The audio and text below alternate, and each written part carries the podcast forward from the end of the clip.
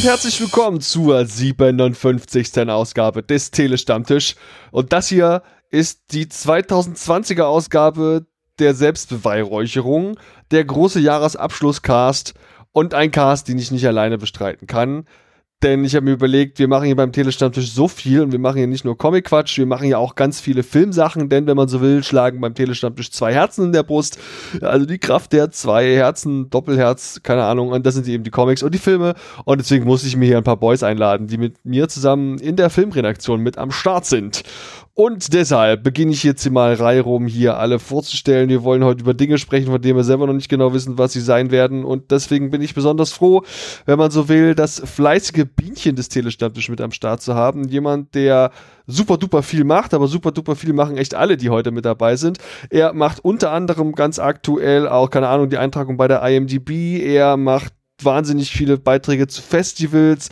Natürlich guckt er mega viel, natürlich moderiert er sau viel, natürlich macht er jetzt auch Schnitt und natürlich ist er auch bei den Release-Geschichten äh, vom Telestammtisch mit am Start. Und ohne ihn würde der ganze Laden hier auch nicht laufen. Aber auch das könnte ich irgendwie zu jedem hier in der Runde sagen. Moinsen, mein äh, fleißiges Bienchen Paul. Hallo. Hallo. War fleißiges Bienchen nett oder klingt es irgendwie schräg? Ach, das ist okay. Das ist okay. okay. So, so. Ja, und der nächste Herr in der Runde, der wäre dann, wenn Paul das Bienchen ist, wäre der wahrscheinlich sowas wie der, ja, dieser, dieser, dieser Uhu, dieser Organizer, dieser Typ, der im Zweifel einfach auch mal Dinge in die Hand nimmt und ja einfach mal zu Punkt kommt und hier mal auch mal klare Strukturen vorlegt. Jemand, der mega viel beiträgt und ich werde mich jetzt hier nicht dauernd wiederholen wollen. Er ist total geil Moinsen, Max. Ach, das bin ich, okay. Sehr gut. Unklar, ne? ich, ich, bin schon immer so ein bisschen am Rätseln, wer jetzt da umschrieben wird, aber hallo Andi. Moinsen. Der dritte Herr in der Runde ist wieder absolute Würstchenparty hier, die wir am Start haben. Ist jemand, den ich vor kurzem im Internet gesehen habe mit so einem Video. Da saß er vor einem Panzer und hat mir ein Spiel verkauft, von dem ich effektiv auch gleich zwei Stück gekauft habe. Eins ist schon verschenkt und ist total geil. Er ist, wenn wir auch wieder ein Tier uns überlegen wollen, ja, auf jeden Fall irgendwas Künstlerisches. Ich weiß nicht, ob er ich, ich weiß nicht, hoffe, ich hoffe, er empfindet es als ein Kompliment, so eine Art V des Telestammtisch, also bunt und kreativ und auffällig und einfach toll. Moinsen Mo. Ja, das nehme ich. V nehme ich. Ist okay. V. Ich habe auch über Flamingo nachgedacht, aber V ist noch ein bisschen impulsanter, oder? Ja, im, impulsanter, genau. Das ein, ist das ein Wort? Jetzt ja. Imposanter. Imposanter wär's. Naja. Ja, lass, mein, lass mein Po da raus. Ja, geil. Monsen auch. Ähm, und dann haben wir noch jemanden dabei, der ist ja so, also der ist ja ultra ureingesessen hier. Er ist nicht einfach nur irgendein Tier, er ist wahrscheinlich sowas wie das Spirit Animal des Telestammtisch. Und also, es, also danke, dass du da bist. Hallo Stu. Äh, hallo und danke. Ich hatte jetzt mit Nilpferd oder so gerechnet. Ich bin zufrieden mit Spirit Animal. Hallo, ja. dir, dir, dir würde kein Tier gerecht. Ja, Leute, wir haben 2020 quasi geschafft. Wir nehmen jetzt hier auf am Anfang Dezember. Diese Ausgabe kommt wohl so Mitte Dezember raus und wir haben hier jetzt mal zwölf Monate lang volles Rohr über Filme gesprochen, über Serien gesprochen und mal ganz im Ernst, wir haben richtig, richtig, richtig viel gearbeitet. Ich habe jetzt die Tage die 275. Ausgabe dieses Jahr vorbereitet und ich wäre nicht überrascht, wenn wir bis Ende des Jahres vielleicht noch die 300. Ausgabe schaffen würden. Wir reden hier von den Filmkritiken, also falls ihr das Ganze hier über einen Podcatcher oder über Spotify zum Beispiel hört, den Telestatus gibt es da ja zweimal. Da gibt es eben nicht nur diesen Bereich hier, den ihr jetzt hört, wo ihr regelmäßig Comic-Content bekommt oder jetzt zuletzt auch mal ein Special zu Zombie-Filmen. Nein, da gibt es ja noch diesen anderen Bereich eben, wo wir über Filme sprechen und für viele da draußen dürfte das auch der Hauptbezugspunkt vom Telestammtisch sein. Ja, ein Jahr, in dem viel passiert ist und ich habe alle hier in der Runde mal vorab gebeten und ihr seid natürlich mega gut vorbereitet, das weiß ich, euch mal ein Wort zu überlegen, mit dem ihr das Filmjahr 2020 beschreiben würdet. Und ich würde sagen, wir gehen die Reihe jetzt hier mal rum im Kreis und gucken mal, was wir dann mit diesen Worten anstellen. Wer mag denn zuerst? Ich äh, muss einhaken. Ich hatte so verstanden, dass man drei Worte sich auf. Ja, ich auch. Okay, ja, drei Worte. Auch sehr drei. Das war auch so optimal, gesagt. optimal. Aber wahrscheinlich haben wir uns alle so überschneiden. Ja, macht mal alle drei. Fangen wir doch mal. Wir können, wir können ja immer eins machen und dann der nächste und so. Stu, fang mal an. Okay, mein erstes Wort lautet Sehnsucht. Wollen wir, willst du es kommentieren noch? Ach so, äh, äh, Wir sagen jetzt nur die Wörter und dann ist Ja. Schluss. ich, ich, ich würde halt gerne mal wieder ins Kino. Auf jeden Fall. Es fehlt irgendwie so, gell? Ja. Die Kinos sind zum jetzigen Zeitpunkt geschlossen. Die werden wahrscheinlich komplett noch Dezember zu haben, auch beim Januar. Ich weiß nicht, ob das schon offiziell ist, aber ich gehe nicht davon aus, dass wir im Januar noch ins Kino, schon ins Kino gehen können, oder? Nee, das glaube ich auch nicht. Also hier in Bayern wahrscheinlich eh nicht. Von dem her. Die sperren uns wahrscheinlich nur ein bis 2021. Ja, aber ich meine, schaden kann das aber nicht. Ja, klar, ich meine, das ist für den Rest Deutschlands wahrscheinlich besser. ey, wir sind aber ein Filmpodcast. Das ist doch absolute Scheiße, dass wir nicht ins Kino gehen können. Ja, aber dafür haben wir das doch, also die letzten Monate ganz gut hingedeichselt. Ja. Also, ähm, das passt so mit einem, wenn ich, ich, ich hau jetzt mal hier raus. Eins meiner Worte ist nämlich irgendwie, eigentlich müssten es zwei sein, sowas wie äh, falsche Goliaths. Und damit meine ich so, das irgendwann war plötzlich zu lesen, dieser Film wird jetzt das Kino retten oder dieser Film wird jetzt nach der Pandemie das Kino definieren. Und das sollen dann immer irgendwelche Blockbuster sein. Obwohl wir eigentlich alle wissen, äh, aus der ganzen Arbeit, die wir da schon machen, dass nicht alle Blockbuster dazu, dazu geeignet sind, das Medium Kino zu retten. Ganz im Gegenteil. Ähm, wir verlieren halt die kleinen Filme so ein bisschen aus dem Blickwinkel, die das Ganze spannend machen. Und ich finde, das haben wir ziemlich gut auf, äh, auf der Pfanne gehabt die letzten Monate. Wenn es die großen nicht gab, haben wir uns ziemlich vielen kleinen Filmen gewidmet. Mhm. Ja. Das ist tatsächlich auch ein Wort von, von meiner Liste. Ich habe hier einfach nur klein drauf geschrieben. Beziehungsweise, ja, doch, klein nehme ich jetzt als Wort, weil es eben genau, als die, als die Kinos dann mal kurzzeitig offen waren und ich, und man doch vielleicht mal ins Kino konnte, hab, hat man natürlich auch eher die vielleicht mal kleinere Filme mitgenommen, zumindest war es bei mir so. Ich habe auch nicht nur kleinere Filme mitgenommen, sondern war in kleineren Kinos, um die eben zu unterstützen. Und ja, da war es halt, also das, das hatte halt nochmal was ganz anderes und dafür bin ich auch dankbar, dass ich solche Filme dieses Jahr eben besonders auf der Leinwand sehen konnte, als ich sie auf der Leinwand sehen konnte. Ich hätte auch gerne mehr gesehen, ich hätte auch gerne noch mehr große Filme gesehen, aber mit diesen kleinen Filmen, muss ich sagen, war ich dieses Jahr doch auch schon zufrieden. Mhm. Wer von euch war denn in dieser, ich sag mal, Zwischenzeit zwischen den Lockdowns im Kino? Äh, Wart ihr alle Ja. mal gewesen? Ich, ja, ich, ihr war, oft? ja, Ja. ich war bei Tenet allein mit drei anderen. Ich war auch in Tenet, aber in der Pressevorführung, da waren, glaube ich, zehn. Mhm. Ich habe äh, einen Rerun gesehen von Apocalypse Now, äh, die einen Rerun gesehen von Blues Brothers und leider auch Tenant. Ganz ehrlich, ich glaube, heute haben wir eh so eine Runde, die äh, Tenet nicht ganz so. Naja, egal.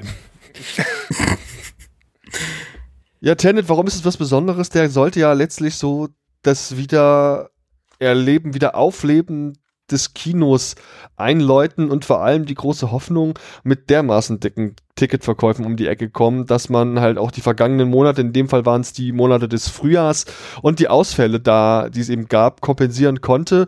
Ich habe jetzt so den Eindruck, so richtig geschafft hat er es nicht und wenn ich jetzt mal gucke, das äh, scheint so schnell auch keinen anderen Film zu geben, der in der Lage sein wird, das Jahr 2020 auch nur im Ansatz zu kompensieren. Na, im Kino auf jeden Fall nicht, nee. Mhm. Also, äh, es, na, natürlich kann es irgendwie sein, dass, äh, dass praktisch Streaming-Anbieter irgendwie groß, große Gewinne durch, durch große Filme, da werden wir sicherlich dann später auch noch irgendwie auf die Streaming-Anbieter kommen. Ähm, aber Tenet war in der Hinsicht vielleicht ein kleiner Rohrkrepierer, wobei der Film selber wahrscheinlich sogar Glück haben könnte, dass er in genau dieser Zeit als einziger rausgekommen ist, weil der wäre in einem normalen Kino ja wahrscheinlich komplett untergegangen. Nee, glaube ich nicht. Nee, Glaube ich auch nicht. Glaube ich nicht. Ich glaube, dass der Name Nolan wirklich äh, Zugkraft genug hätte, dass der in einem normalen Kino ja ordentlich abgesahnt hätte. Hm. Na, ich bin ja so halb halb. Also ich würde sagen, immer abhängig davon, was kommt, währenddessen noch. Also in, wenn ich mir jetzt mal so die Wunschliste zusammentue, wenn wir jetzt hier Monster Hunter gehabt hätten, James Bond gehabt hätten, äh, meinetwegen noch Wonder Woman, dann Tenet in der Mitte gesandwiched und äh, was ist noch irgendwie verschoben worden? Äh, Alles. Hätte Batman rauskommen sollen, also den auch, dann würde ich Nein, sagen. Batman nicht, nein. Okay, dann hätte er eine schlechte Karte gezogen, ähm, weil ich glaube, also wenn das Kino morgen aufmachen würde wieder und da würde sowas laufen wie Wonder Woman, also ruckzuck ist die Fresse dick und alles ist bunt und laut und knallig, dann wird der wahrscheinlich Rekorde brechen. Wenn die Kinos morgen aufmachen und Tenet würde morgen starten, dann würde die erste Welle sehr, sehr groß sein und die zweite dann eben nicht mehr so, weil es kein Feel-Good-Movie ist und ich glaube, das ist so ein bisschen was, was die Leute dann Weil man nicht lieber vergessen, hätten, ne? vergessen hat, dass es ja in den letzten Jahren schon so war, dass im Prinzip alle zwei, drei Wochen ein neuer Blockbuster erscheint. Ähm, ich glaube wirklich, dass Tenet ordentlich krass gemacht hätte. Ob es der erfolgreichste Film des Jahres gewesen wäre, das steht auf einem anderen Blatt Papier. Aber ich bin mir sehr sicher, dass der Warner Bros. finanziell sehr glücklich zurückgelassen hätte. Egal, ob da jetzt zwei Wochen danach Monster Hunt oder Wonder Woman rausgekommen wäre. Ja, ich bezog es auch eher auf, also weniger auf die, auf die, Ein, äh, auf die Einnahmen, die Tenet geschafft hätte in einem normalen Kinojahr, sondern eher auf den Luftpumpenfaktor. Ja, also Und, ich, ich ja. bin auch kein Fan von Tenet. Also ich finde ihn jetzt nicht grottenschlecht, ja, aber ähm, das war schon für mich sehr ein deutlicher Beweis dafür, dass eben nicht alles an Nolan geil ist und wenn man Nolan halt eben komplett einfach machen lässt, äh, kann das auch nach hinten losgehen. Ja, maßgeblich, also bei mir ist das so, dass ich halt denke, wir haben im Vorfeld so viel gelesen darüber, dass das jetzt der Savior sein wird. Ja, das wird jetzt das große Ding. Und da war eigentlich jedem, der so ein bisschen auf die Situation geachtet hat, schon klar, das kann der gar nicht. Also der hat, der wird sehr wenig Zeit haben, dann geht das alles wieder in den Bach runter und dann ist er auch noch super äh, äh, kompliziert oder auch eben nicht, je nachdem. Und ähm, ich glaube, da hat er auch schwer dran getragen an dem Ding. Und irgendwas, viele andere Filme, die einfach verschoben wurden, da leiden wir einfach im Stillen. Da werden auch welche bei sein, wo wir hinterher sagen, naja, so schlimm war es jetzt nicht, dass ich darauf gewartet habe. Ähm, aber das weißt du jetzt halt nicht. Und da hast du einen, der wurde gehypt, dem konnte er nicht so richtig gerecht werden, aber sicherlich immer noch viel Geld machen für die Möglichkeiten, die er hatte. Aber das ist Ganze ja auch eher so ein bisschen, wie wir eingangs ja gesagt haben, Paul und ich, eher so ein bisschen symptomatisch. Wir reden ganz viel über, über Tenet halt und nicht so viel über den ganzen anderen Kram. Und ähm, das setzt ja unseren Podcast ja auch so ein bisschen ab von allem anderen, weil du halt bei uns über Filme redest, die du sonst, die sonst kein Mensch auf der Kette hat. Ich meine, ich muss, ich muss hier ein bisschen reingrätschen. Wenn, wenn ich mein Wort oder mein erstes Wort irgendwie reinhaue, dann gehe ich genau auf die gleiche Schiene wie jetzt Paul eigentlich im Prinzip. Ähm, weil ich finde tatsächlich, dass, äh, dass da wieder Qualität irgendwie vielleicht mehr in den Vordergrund rücken sollte. Und ich habe ich hab in diesem Jahr, ehrlich gesagt, gut, ich war wenig im Kino, aber deswegen habe ich trotzdem recht viele gute Filme auch gesehen, auch durch die Mitwirkung jetzt am Telestammtisch. Wenn ich mir anschaue, dass The Climb rausgekommen sind oder, oder niemals selten, manchmal immer, das sind alles so, so kleine Perlen, richtige Programmkino-Highlights und was Netflix rausgehaut hat. Also ich, würde mich jetzt äh, vielleicht an der Quantität der Filme, würde ich sagen, da merkt man es im Jahr 2020 schon, aber die Qualität ist eigentlich doch geblieben. Ja, und ich finde, von solchen, wenn du von solchen kleinen Perlen sprichst oder von solchen kleinen Filmen, die halt wirklich mal die Chance hatten oder vielleicht mal die Chance hatten, ihre Kraft zu entfalten, da fand ich, dass man da auch quantitativ dieses Jahr das ein oder andere durchaus finden konnte. Jetzt weiß ich nicht, woran es liegt, ob es jetzt einfach daran liegt, dass keine, keine Blockbuster anliefen oder ob es jetzt hier daran liegt, dass ich jetzt hier beim Telestammtisch so aktiv bin und das deswegen besser mitbekomme. Aber ich habe zumindest, wenn ich mir meine Jahresliste angucke oder so von Kinofilmen oder überhaupt von Filmen, die dieses Jahr rausgekommen sind und die ich besonders mochte oder die einen besonderen Platz in meinem Herzen erobert haben oder so, dann sind da schon viele solche kleine Filme eher dabei. Ja gut, ja. Ja, geht mir auch so. Also ich habe schon mal so grob geguckt, so was habe ich dieses Jahr bislang alles geguckt, also an Neustarts. Und äh, ich kann locker wirklich eine Top 20 zusammenstellen, der besten Neustarts. Äh, davon ist halt wenig Kino. Ich war dieses Jahr, glaube ich, 14 oder 15 Mal im Kino. Also für meine Verhältnisse sehr, sehr wenig. Aber auf, auf, auf, also gerade bei Netflix. Also man kann halt, Netflix macht auch viel Scheiße. Aber ja, ist halt einfach so. Also ich habe auch ganz, ganz viele Gurken dieses Jahr bei Netflix äh, gesehen oder sehen müssen. Mhm. Aber dafür hast du halt im Ausgleich so Sachen wie Dick Johnson ist tot, Crip Camp, jetzt Mank ähm, und, und, und, und. Ich finde, das gleicht sich aus. Und ich muss sagen, jetzt so rückblickend, vielleicht habe ich auch die rosarote Brille auf, habe ich das Gefühl, dass Netflix mich dieses Jahr öfters überzeugt hat als enttäuscht. Hm. Weil du Gut, vielleicht auch mehr ja. Zeit hattest, dich mit dem Programm von Netflix zu beschäftigen? Ich habe eigentlich, seitdem ich Netflix-Kunde bin, also schon zwei, drei Jahre, äh, mich eigentlich immer regelmäßig informiert, was kommt da jetzt. Es gibt ja äh, im Internet so Seiten, die dir sagen, das ist heute neu bei Netflix und deswegen bin ich da eigentlich immer schon auf Zack, sage ich mal. Und viele der Netflix-Filme, also Netflix kauft ja auch viele Sachen ein. Als Beispiel wäre jetzt zum Beispiel dieser, glaube ich, Dick Johnson ist tot, eine Dokumentation, die ich mit dem Max besprochen habe. Mhm. Da habe ich halt im Vorfeld schon eine Kritik, glaube ich, vom Sundance Festival gelesen und dann dachte ich mir, oh, das sieht interessant aus. Und ich will ehrlich sein, gäbe es Netflix oder Amazon Prime nicht, würde ich solche Filme nie zu Gesicht bekommen. Never. Mhm. Mich beeindruckt vor allem immer der Mut, den jetzt gerade kleine Filmverleiher hatten, ihre Filme trotzdem noch ins Kino zu bringen, weil machen wir uns nichts vor, auch in dieser Zwischenphase, wo sie geöffnet hatten, waren die Kinos aus ganz offensichtlichen Gründen einfach auch schlecht besucht. Und da gab es natürlich, wir kriegen das hier mit, weil wir den Anspruch haben, möglichst alle Kinostarts zu besprechen. Diesen Anspruch werden wir auch irgendwann wieder verfolgen, wenn die Kinos öffnen. Und es gab dem Grunde nach im Schnitt Dutzend, ein Dutzend neue Filme die Woche. Und das ähm, werden alle hier bestätigen können, weil wir eben auch die ganz kleinen Dinge auf dem Schirm haben. Aber da sind dann natürlich Filme dabei, die hätten schon in einer äh, perfekten Welt, in einer heilen Welt, hätten die schon nicht unbedingt das größte Publikum abgefischt. Und gerade jetzt in diesen Zeiten noch einen Film eben zu veröffentlichen, von dem man weiß, dass er eh schon schlecht dasteht und dann auch nochmal diese ganzen Mali dazukommen, die jetzt aktuell in 2020 da mhm. sind.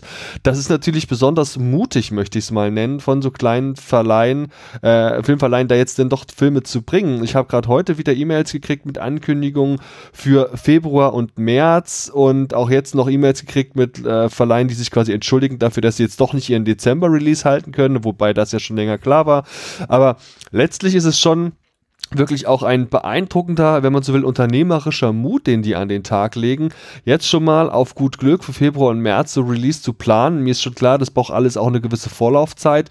Aber mich beeindruckt das und ich interpretiere da auch eine gewisse Hoffnung rein, die in der Branche irgendwie da ist. Und würde mich doch sehr freuen, wenn diese, Bra diese Hoffnung in irgendeiner Form auch ja, berechtigt und begründet wäre. Mhm. Nicht nur gesprochen als ein Typ, der ja halt eben so eine Filmredaktion leitet. Mhm. Ähm, also ich weiß nicht, zu, zu, kurz dazu, diese kleinen Filme, also ich habe zumindest die Erfahrung gehabt, ich war jetzt in dieser, in dieser kleinen, ja, in dieser Phase, wo die Kinos eben offen waren, also ich, ich habe das schon so versucht, eben so oft Kino mitzunehmen, quasi wie es geht oder wie es mir möglich ist. Und da ist mir zumindest aufgefallen, dass wenn ich dann solche kleinen Filme ähm, angeguckt habe, wie zum Beispiel Master Cheng in Poyan Yoki, den Mo, glaube ich, besprochen hat. Großer Film. Dann, ja, dann ist mir auch aufgefallen, also da waren schon ich weiß, ich kann es jetzt nicht beurteilen, wie viele gewesen wären, wenn es ein normales Kino ja gewesen wäre, aber es war schon so, dass das Kino vergleichsweise für mich aus meinen Augen gesehen gut besucht war. Und genauso war es bei Monos oder so, wo ich erstaunt war, dass dann trotz der Situation doch so viele auch in diese kleinen Filme gehen. Darf ich kurz fragen, in welcher Stadt? Ich? Ja. Chemnitz. In Chemnitz.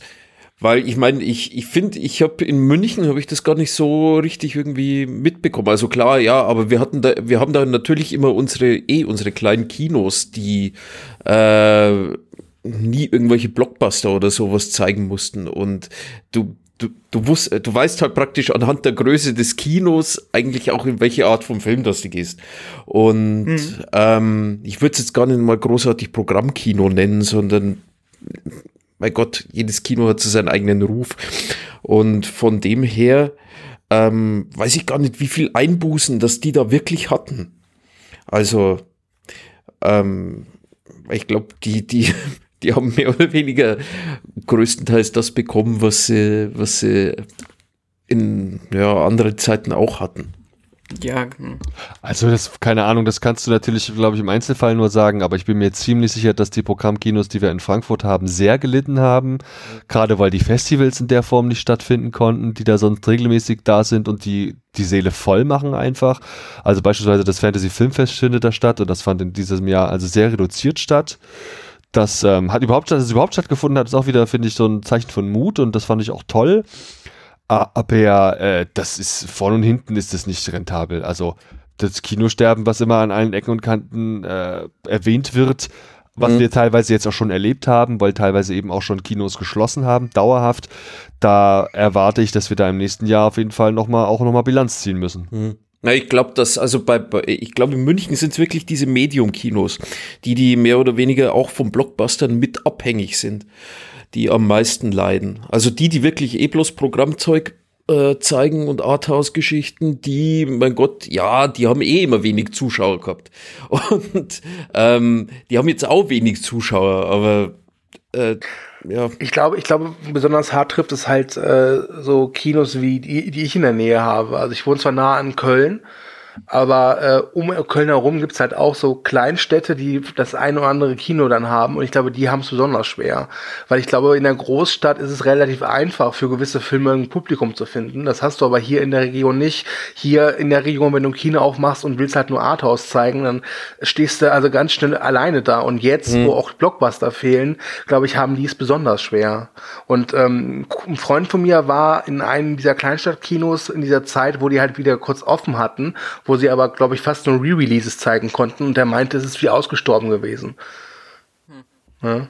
Gerade diese Re-Releases würde ich gerne nochmal ansprechen. Mo, du hattest ja auch gemeint, dass du noch Wiederaufführungen gesehen hattest. Ich beispielsweise habe gesehen, Spiel mir das Lied vom Tod auf Leinwand. Das war auch ganz cool im Kino. Und im Grunde nach hätte da auch zurück in die Zukunft laufen sollen, bis dann eben das Kino kurzfristig wieder geschlossen wurde. Wie viele von diesen Re-Releases habt ihr mitgekriegt? Ist das für euch ein interessantes Konzept? Und ist, habt ihr auch die, die, den Eindruck, als hätte es die in den Zwischenmonaten vermehrt gegeben? Äh, definitiv ja. Äh, ich für meinen Teil würde mir sofort Spielen das Lied vom Tod oder Apocalypse Now im Kino angucken, oh, definitiv. Ja. Ich glaube aber, dass du damit halt nicht den Großteil der Klientel bekommst. Ich glaube, die meisten wollen halt, ähm, und ich spreche jetzt hier explizit von so Kleinstadt-Dorfkinos, die möchten halt dann doch lieber den Blockbuster sehen. Ich glaube, damit kriegen die Kinos nicht äh, geschafft, dass die am Ende des Jahres mit plus minus null dastehen. Glaube ich nicht. Denn seien wir ehrlich, wir als Filmfans leben halt so in unserer eigenen kleinen Blase. Also ich würde steil gehen, wenn hier mein Dorfkino Spiel mit Tod Tod zeigen würde. Super, wäre ich, wär ich sofort dabei. Ja, aber ich glaube, wenn dann, äh, um es böse auszudrücken, der 0815 Kinozuschauer äh, das sieht, der statistisch gesehen, glaube ich, 1,458 Mal im Jahr ins Kino geht, der wird sich denken, warum? Den kann ich auf DVD gucken oder auf Kabel 1. Hm, eben, ja. Mhm. Ja, ich, ich, hätte, ich hätte gerne mehr, ich hätte gerne wirklich mehr davon gehabt. Also dann, dann, äh, ich bin in der Blase ähm, und äh, möchte mit meiner Blase gerne Reruns sehen, weil es einfach Filme gibt, die könnten jedes Jahr laufen. und wenn man, äh, wenn, wenn, wenn sich ein, also auch in den Cineplexen, es gibt kleine Seele, wenn sich, wenn die sich darauf äh, versteifen könnten, das immer wieder zu tun und es wäre so eine regelmäßige Sache, ich fände das super. Also die Reruns, die wir hier hatten, das waren, wie gesagt, Apocalypse Now, Blues Brothers und ähm, Zombie. Ja. Und im Jahr davor habe ich zum Beispiel zufällig noch Nosferatu mal gesehen, also die alte Fassung von äh, Murnau und sowas im, im Kino mit jemandem, der vorne ein, ein kleines quietschendes Klavier malträtiert, äh, ja, ist, ist halt geil. einfach spitze. Und wenn du, wenn du dann jemanden an der Seite hast, der vielleicht diesen Film noch nie gesehen hat, und so war das halt eben auch bei Apocalypse Now, ähm, dann, dann nimmst du das nochmal komplett anders wahr. Also wie gesagt, ich hätte mir da mehr gewünscht, bei uns ging es dann halt irgendwie wahrscheinlich auch nicht. Und ja, ich glaube auch nicht, dass Kinos ähm, davon alleine das Jahr retten können. Aber es wäre halt ein solides Standbein gewesen, zumindest dann, also für den Zeitraum, wo es ging. Ne? Ich meine, mhm. äh, wenn ich jetzt in die großen Kinos gucke und jetzt ganz ehrlich mal, wenn da eine Vorstellung aus der Met gezeigt wird, das machen die im Jahr zwölfmal, da sitzen zehn Mann im Kino. Ähm, da kann mir auch keiner sagen, dass das das Kino rettet, aber sie machen es trotzdem, weil das ein zusätzlicher Service ist und darum geht's ja auch. Ja, wobei ich sagen muss, dass ähm, so diese Re-Releases oder Reruns äh, doch Also ich glaube, in Mischung mit, mit, mit vernünftigen äh, Story-driven Cinema, so wie man es nennt, da schon was äh, leisten hätte können. Also zumindest, was jetzt auch die Vertriebe angeht oder so, die hätten ja, du, du musst ja nicht immer 200 Millionen Produktionen raushauen, sondern keine Ahnung, manche Leute gehen halt rein, wie letztes Jahr, als äh, der neue Tarantino rauskam, da haben sie bei uns der beispielsweise auch so eine Tarantino-Retrospektive gezeigt, die Wochen davor und da sind die Leute auch reingelaufen wie blöd. Oder jetzt dann äh, vor Tenet, da wurden dann auch, glaube ich, Inception und ja, genau. äh, sonst irgendwas gezeigt. Ähm, sind die Leute auch in dem Maße halt dann reingelaufen, wie Corona es zugelassen hat, aber von dem her, also glaube ich, dass man damit so einer gewissen Mischung schon was erreichen hätte können. Aber wie gesagt, die, die, die Sachen, die halt jetzt mehr oder weniger auf Halde liegen oder so und von denen jeder spricht, das sind halt, keine Ahnung, 120 Millionen Aufwärtsproduktionen. Also Bond und Wonder Woman und Dune und sowas. Wobei nicht nur, nicht nur, ähm, ich ähm, bin bei Movie Break dafür zuständig, wir haben so eine Liste, wo wir halt alle äh, abgesagten Kinostarts auflisten und dann den neuen Termin äh, einfügen. Und diese Liste ist lang und da sind nicht nur Blockbuster, da ist wirklich alles dabei. Wirklich alles. Nee, ich meine, von denen, von denen gesprochen wird. Also. Ach so, ja klar. Ja. Okay, das ist, aber das ist normal. Die öffentliche Wahrnehmung. Also. Ja, das ist normal. Ne? Also wie gesagt, wir sind in unserer Cineastenblase und ich fühle mich in dieser Blase sehr wohl, da bin ich auch nicht raus. Aber man muss halt manchmal schon gucken, wie der autonomal Kinogänger oder Bürger ne, darauf mhm. reagiert. Und und ich glaube, das ist was, das hat unser Kino zumindest versucht. Die haben im Vorfeld gefragt, hey, was für Filme wollt ihr denn sehen während dieser Überbrückungsphase? So, und dann lief das irgendwie ein, zwei Wochen und dann stand König der Löwen das Remake nochmal bestimmt den ganzen Sommer lang auf der Kinoliste und das lief auch und es war auch, also es war auch gut besucht weil das eben von der Mehrheit, ich weiß nicht, wie diese Mehrheit ermittelt wurde, oder ob man es einfach halt Glück dann nochmal rausgesendet hat, aber das, das schien zumindest zu funktionieren, dass man das dann den, die Monate spielen konnte. Sind das denn Konzepte und Ideen, die auch langfristig für Kinos funktionieren können, um eben auch zum Beispiel wieder mehr Cineasten ins Kino zu locken? Jetzt ist Corona und diese Lockdowns ja letztlich vielleicht nur ein Katalysator gewesen für dieses Kinosterben, das ja viele schon seit vielen Jahren vorhersagen, unter anderem eben auch, weil es einen wirklich großen Trend zum Heimkino gibt. Nicht nur eben die Discs, sondern auch die Streaming-Anbieter und die wirklich immer bessere Technik auch im Heimkino. Sind das denn vielleicht Konzepte, die auch eine langfristige Tragfähigkeit bieten können, neben Festivals zum Beispiel, Vorträge. Ich finde das ja alles ganz toll und das sind für mich auch immer Gründe gewesen, zuletzt ins Kino zu gehen. Oder auch diese, allein dieses sehr einfache, aber deutlich gute Konzept der Sneak Previews, das ich wirklich für mich zu schätzen gelernt habe. Was wir auch mit, mit Werner zum Beispiel und Peter auch im Team Leute haben, die ständig da reingerannt sind und da auch gute Beiträge für den Telestammtisch dann auch liefern konnten. Sind das nicht alles Ideen, woraus, wo man dann irgendwie aus diesen Gebäuden, aus diesem Veranstaltungsort Kino mehr machen kann als ein bloßes Lichtspielhaus, wo ich mich auf einen verklebten Sitz setzen kann und mich eben berieseln lassen kann? Hm. Also ich glaube, das Kino muss, damit es überhaupt überleben kann, jetzt anfangen, wieder kreativ zu werden. Und ich glaube, dass Corona tatsächlich einfach nur so ein Brandbeschleuniger war für ich sag mal, eh schon schlechtes Wirtschaften und da müssen sich wahrscheinlich Kinobetreiber genauso hinterfragen, wie jetzt Filmverleihe sich hinterfragen müssen. Und ich werde mich nochmal wiederholen. Ich weiß nicht, ob es immer noch sinnvoll ist, äh, auf Dauer sich äh, auf Produktion zu versteifen, die keine Ahnung, knapp eine Milliarde einnehmen müssen, um überhaupt als Erfolg zu gelten, bevor man nicht eher sagt, hey, schau dir mal solche Filme an wie Parasite oder Joker. Das sind alles Filme, die haben unter der 100 Millionen Grenze gekostet und sind halt keine Ahnung, ich würde sagen, sicherlich schon irgendwas für, für, könnte man als moderne Klassiker streckenweise bezeichnen, für den einen mehr oder weniger. Aber das sind Dinge, da würde ich mir echt überlegen, ob man da nicht eher wieder hingeht. Zu einer Mischung aus ja, Klassikern und ähm, vielleicht besonderen Filmen, die nicht unbedingt zu viel kosten. Also Steven Spielberg, glaube ich, war es, hat vor ungefähr zehn Jahren prognostiziert, dass es in Hollywood irgendwann so sein wird, dass es nur noch zwei Arten von Filmen gibt, die sich für die Studios rentieren. Das eine sind so Low-Budget-Filme, die dann überraschend erfolgreich sind und dann enorm viele einspielen. Und wenn sie floppen, ist es halt nicht so wild. Und das andere sind halt eben, wie du schon sagtest, so 200 Millionen Kracher, die aber dann auch Minimum so eine Milliarde einspielen müssen, damit das Studio Gewinn macht. Äh, und diese ganze, die ganzen Filme so dazwischen, so diese 30 bis 50 Millionen Budgetsachen. Ja, ich meine, gut, seien wir ehrlich, jeder von uns wäre froh, wenn er 30 bis 50 Millionen US-Dollar am Konto hätte. Ähm, aber bei Filmen ist das jetzt nicht so viel. Äh, da sieht man, die wandern alle zu Netflix. Das sind mittlerweile Netflix-Produktionen. Aber vielleicht gibt es ja irgendwann mal Netflix-Kinos hier in Deutschland. Das wäre möglich. Aber die Frage ist, ob die Leute das dann wollen, weil viele auch eben dann denken, ach komm, warum? In drei Wochen oder zwei Wochen kann ich das auf Netflix sehen, zu Hause. Mhm. Ne? Also ich glaube, dass es in Deutschland vielleicht noch eher der Fall sein dürfte, als jetzt, keine Ahnung, in Amerika hört man ja oft auch bei irgendwelchen Podcasts oder so, da scheinen die Zuschauer noch um einiges asozialer sich zu verhalten, wenn sie in der Menge zusammen sind. Und in Deutschland ist man ja dann doch, da hat man doch noch ein bisschen Respekt vor dem Kino.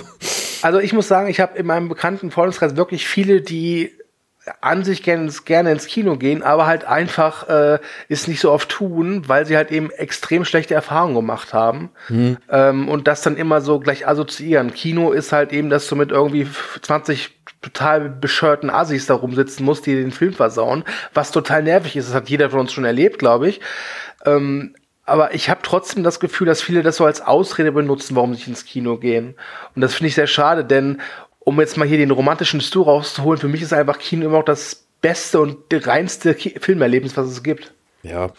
Ja, aber das, also das nicht ins Kino gehen. Ich kenne auch viele Leute, die sagen, die würden gerne mehr ins Kino gehen, also gerade auch Familien oder sowas. Aber äh, als Familie ins Kino zu gehen, ähm, ist so wie in Heidepark fahren. Du bist hinterher einfach blank. Und ähm, diese Strategie, dass die Kinos immer mehr an Eintrittspreisen nehmen müssen, weil die Studios einfach auch immer mehr erwarten. Oder bis noch vor einigen Jahren erst passiert, dass die Kinos spezielle Technik sich anschaffen müssen. Und wer das nicht tut, der wird bestimmte Filme nicht sehen. So wird es wahrscheinlich bei Avatar 2 und 3 auch wieder sein. Ähm, dann muss man das ganze Konzept hinterfragen. Und mal, um auf Andys Fra Ursprungsfrage mal zurückzukommen, ich glaube, das hängt auch davon ab, wo du lebst. Also äh, wir leben hier in der Gegend. Ähm, acht Kilometer von mir ist die nächst, nächstgrößere Stadt jetzt. Ja, die hat ein Kino und dann 30 Kilometer ist die dann nächstgrößere Stadt. Die hat auch ein Kino. Äh, in, in der einen Stadt ist es ein größeres mit x Seelen und in der Stadt hier nebenan, da ist es ein immer noch familiengeführtes Kino, das tatsächlich genau das macht, was Andi gesagt hat, nämlich Querkonzepte. Also die machen einen Männerabend, einen Frauenabend, die machen äh, ähm, äh, spezielle Sachen, so wie dieses Nosferatu, wo dann Musik kommt oder auch mal einen jüdischen Film zeigen, wo dann Kletschmer Musik dabei ist. Ähm, die machen jetzt, weil sie nicht anders können, halt ihr sensationelles Popcorn to go, solche Geschichten. Die nutzen halt ihre Möglichkeiten. Ich habe auch überhaupt gar keine Erfahrung. Was bezahlt ein Kino für einen alten Film? Also äh, natürlich würde ich mich freuen, zurück in die Zukunft alle drei nochmal auf der Leinwand zu sehen, aber ich habe auch keine Ahnung, was die das kostet und ob das nicht vielleicht ein Wunsch ist, der einfach nicht funktionieren kann, weil dann eben tatsächlich nur 30 Mann kommen äh, und da kostet die der Film vielleicht genauso viel wie ein neuerer. Ich, ich weiß das nicht. Weiß das jemand von euch? Also im Detail hängt es natürlich von vielen Sachen ab, aber wenn ich da kurz Hinweis geben kann auf das Interview, das der liebe Thilo geführt hat mit einem der, wenn man so will, Veranstalter des Fantasy Filmfests, da ging es nämlich auch um die Frage, warum im Rahmen dieses Filmfestivals nicht mehr so, ich weiß gar nicht, wie die das genannt haben, aber letztlich Wiederaufführungen von älteren Filmen geschehen. Und da meinten die, dass es nicht zu unterschätzen ist, wie gerade bei älteren Filmen, gerade bei Filmen, die vielleicht auch nicht so mega bekannt sind oder Filmen, die einfach, wie gesagt, schon Jahre auf dem Buckel haben, man nicht nicht an die Rechte kommt. In vielen Fällen sind bei älteren Filmen die Heimkinorechte in irgendeiner Form bei irgendeiner Firma ansässig und die kann man dann da auch bekommen.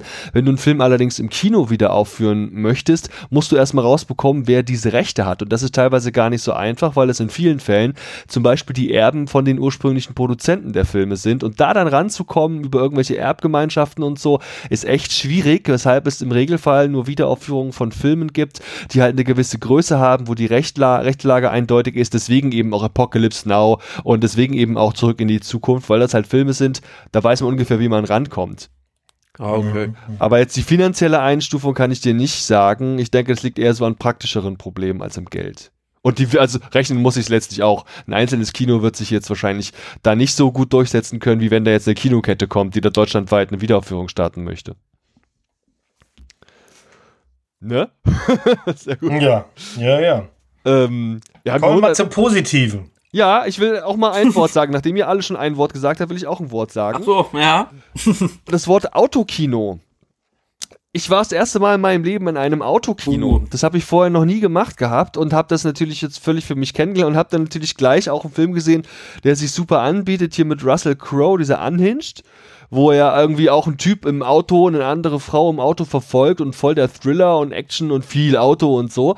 Und das halt im Autokino, das war schon ein cooles Setting, es war warm, wir konnten da dann auch mit offenem Fenster, glaube ich, sogar sitzen und so. Und es war eine sehr interessante Erfahrung. Ich bin auch wirklich positiv beeindruckt davon gewesen, wie das Erlebnis war. Also klar ist es, ist der das Bild irgendwie anders als jetzt im Kinosaal, ist ein bisschen weiter weg und ein bisschen versetzt und so, aber schon der Sound im Auto, der war völlig in Ordnung und außer die Geschichte, dass ich irgendwie nur sehr umständlich an Bier gekommen wäre und Bier im Auto ist sowieso doof, da, ähm, das war ein bisschen blöd, aber so insgesamt war das eine echt coole Erfahrung und es freut mich auch zu hören, dass in vielen Städten, wie zum Beispiel Hamburg oder auch, glaube ich, Berlin, da bin ich mir aber nicht sicher, so Pop-up-Autokinos entstanden sind, Mhm. wo also mit einer gewissen ja, Kurzfristigkeit einfach dann so Möglichkeiten realisiert wurden. Auch generell Open-Air-Kinos, die es jetzt vermehrt gab. Wir hatten hier in Frankfurt auch mindestens eins, das dann wieder aufgemacht hat. Also das finde ich eine ganz tolle Geschichte, von der ich mir auch grundsätzlich unabhängig von einer weltweiten Pandemie mal vorstellen kann, dass ich da gern häufiger wäre. Hm. Fand ich gut. Wie sieht's denn da in München aus, Max? Äh, Open-Air-Kinos gibt's äh, regelmäßig im Sommer immer, glaube ich, an zwei Stellen. Ich glaube, es waren sogar mal drei, aber ein, ein Stellplatz hat irgendwie zugemacht, weil da werden jetzt Bürogebäude hingebaut. Aber ähm, ja, ist leider das Programm doch eher ein bisschen zu mainstreamig für mich, aber Open-Air-Kino ist super. Also da, das kann ich gut empfehlen. Autokino ist in München schwer. Ich glaube, die wollten auf der Theresienwiese eins machen, aber ich bin mir nicht ganz sicher, ob das geklappt hat. Da sind eher im Münchner Umland dann, keine Ahnung, ein paar Pop-up-Autokinos. Aber da ich kein Autofahrer bin, äh, hat es mich da auch nicht hingezogen. Hm. Ja, ist schon recht mainstreamig. Da kann ich nur, also da läuft, glaube ich, immer noch der X-Men New Mutants läuft, läuft da immer noch, keine Ahnung. Den Wird, ey, da, wenn es wirklich einzige Option ist, die es noch gibt, dann würdest du dir auch den angucken. Also mir geht Ja. es zumindest so. Der gewinnt eh einen Oscar, Auf X-Men jeden New Fall. Mutant. Ohne wie da, Konkurrenz. Stu, wie sieht's denn da im Kölner Umland aus? Äh, wir haben in Köln, in Köln-Pochts, äh, ein Autokino, was glaube ich schon boah, jahrzehntelang besteht. Ich war noch nie drin, weil kein Führerschein, kein Auto, daher so. Buff.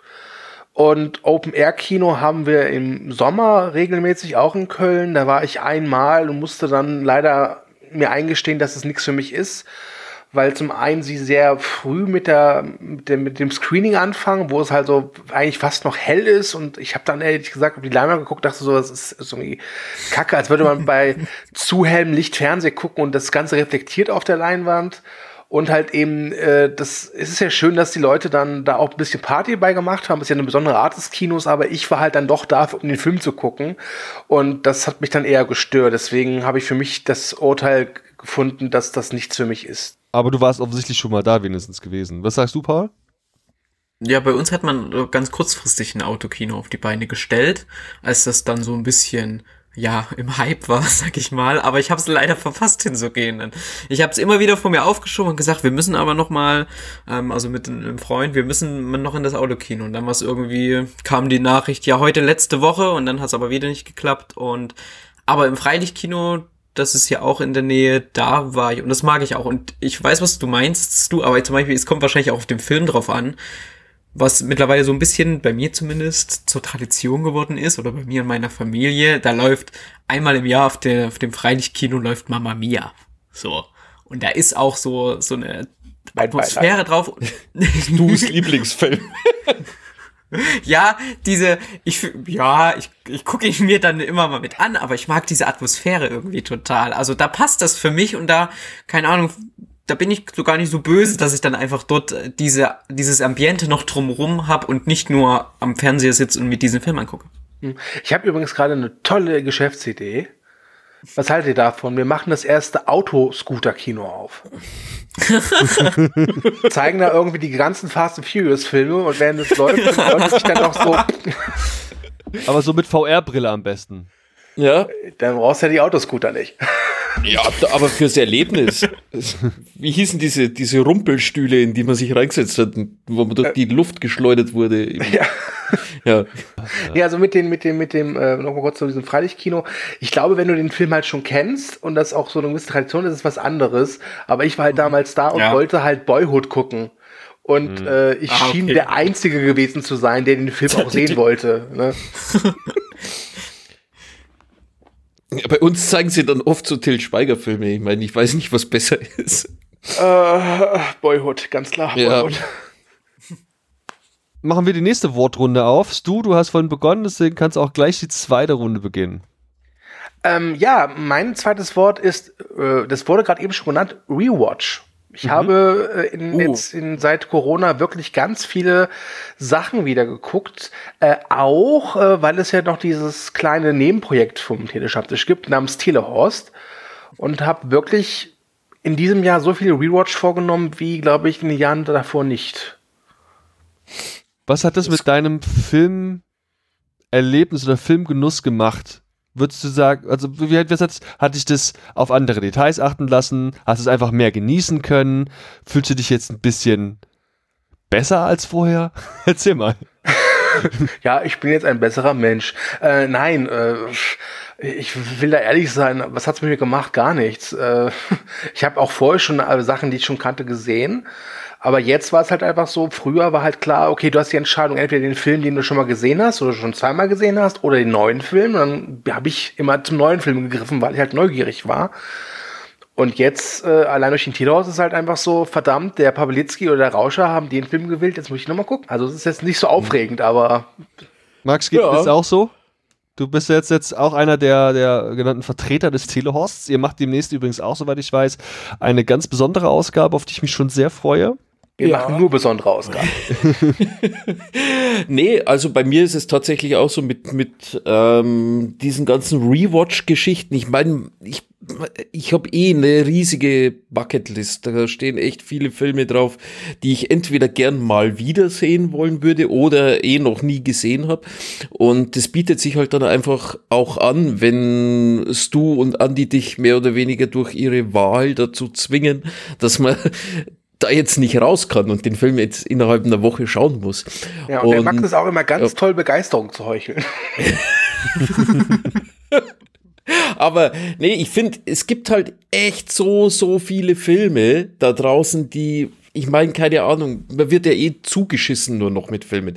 Wenn jetzt Corona in den 70ern irgendwann mal gewesen wäre, dann wären wir wahrscheinlich irgendwann mal durch gewesen. Aber jetzt, ist, ke- keine Ahnung, was das letzte Jahrzehnt an Filmen rausgeschossen hat.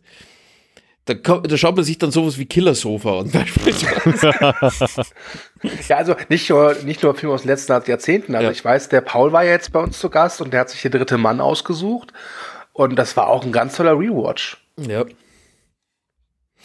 Es liegt, was, was ich jetzt so als alter Papa irgendwie sag, äh, Leute, es liegt so viel Kunst und Kultur auf den Straßen und schon seit Ewigkeiten. Schaut euch die Sachen mal an. Sag mal, Paul, wie ist es bei dir? Du warst ja jetzt, wie gesagt, da auch zu Gast, aber bei dir habe ich den Eindruck, dass du auch ganz, ganz viel neuen Kram guckst und gar nicht die Zeit hast für all das Zeug. Du hast jetzt aktuell auch vieles aus den öffentlichen Mediatheken für den Telestammtisch geschaut und besprochen und ich glaube, da waren auch vor allem Erstsichtungen dabei, oder? Ja, größtenteils. Ich hatte dieses Jahr auch unglaublich viele ähm, äh, Erstsichtungen. Ich hatte auch wahrscheinlich noch nie so viel Zeit, um tatsächlich Filme zu gucken.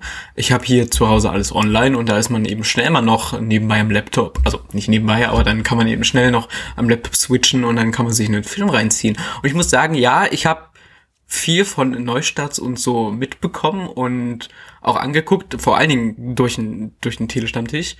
Aber ich habe auch ganz viel ja, meiner Liste quasi aufgeholt, obwohl das Wort aufholen ja fast schon, also die, meine Watchlist, die, obwohl ich viel geguckt habe, wird, wird sie immer länger und länger und länger und irgendwie Anfang des Jahres hatte ich auf meiner Letterbox-Liste 100 Filme, mittlerweile sind es knapp 400 oder so, obwohl ich immer gucke und gucke und ich komme einfach nicht, ich komme einfach nicht ran. Aber ich habe auch viele, ja, neue Regisseure entdeckt und ganz viel. Ich weiß nicht unbedingt, ob es daran liegt, dass, dass ich dieses Jahr nicht so oft ins Kino gehen konnte. Ich glaube, es war einfach für mich zumindest, ich war dieses Jahr im Flow, im Filmflow drin und ich habe echt eine ganze Menge gesehen. Vor allem auch viel neues Zeug, ne? Wer ja auch im Flow war, bist du ja, Mo. Du hast ja, du guckst ja, ich bin auch immer beeindruckt, wie du das alles noch machst. Das ist ja krass, das ist ja, das ist ja fast Patrick-Level.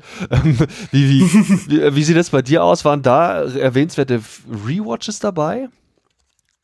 Ja, Rewatch ist so ein Ding, das machen wir. Äh, wir rewatchen sehr regelmäßig.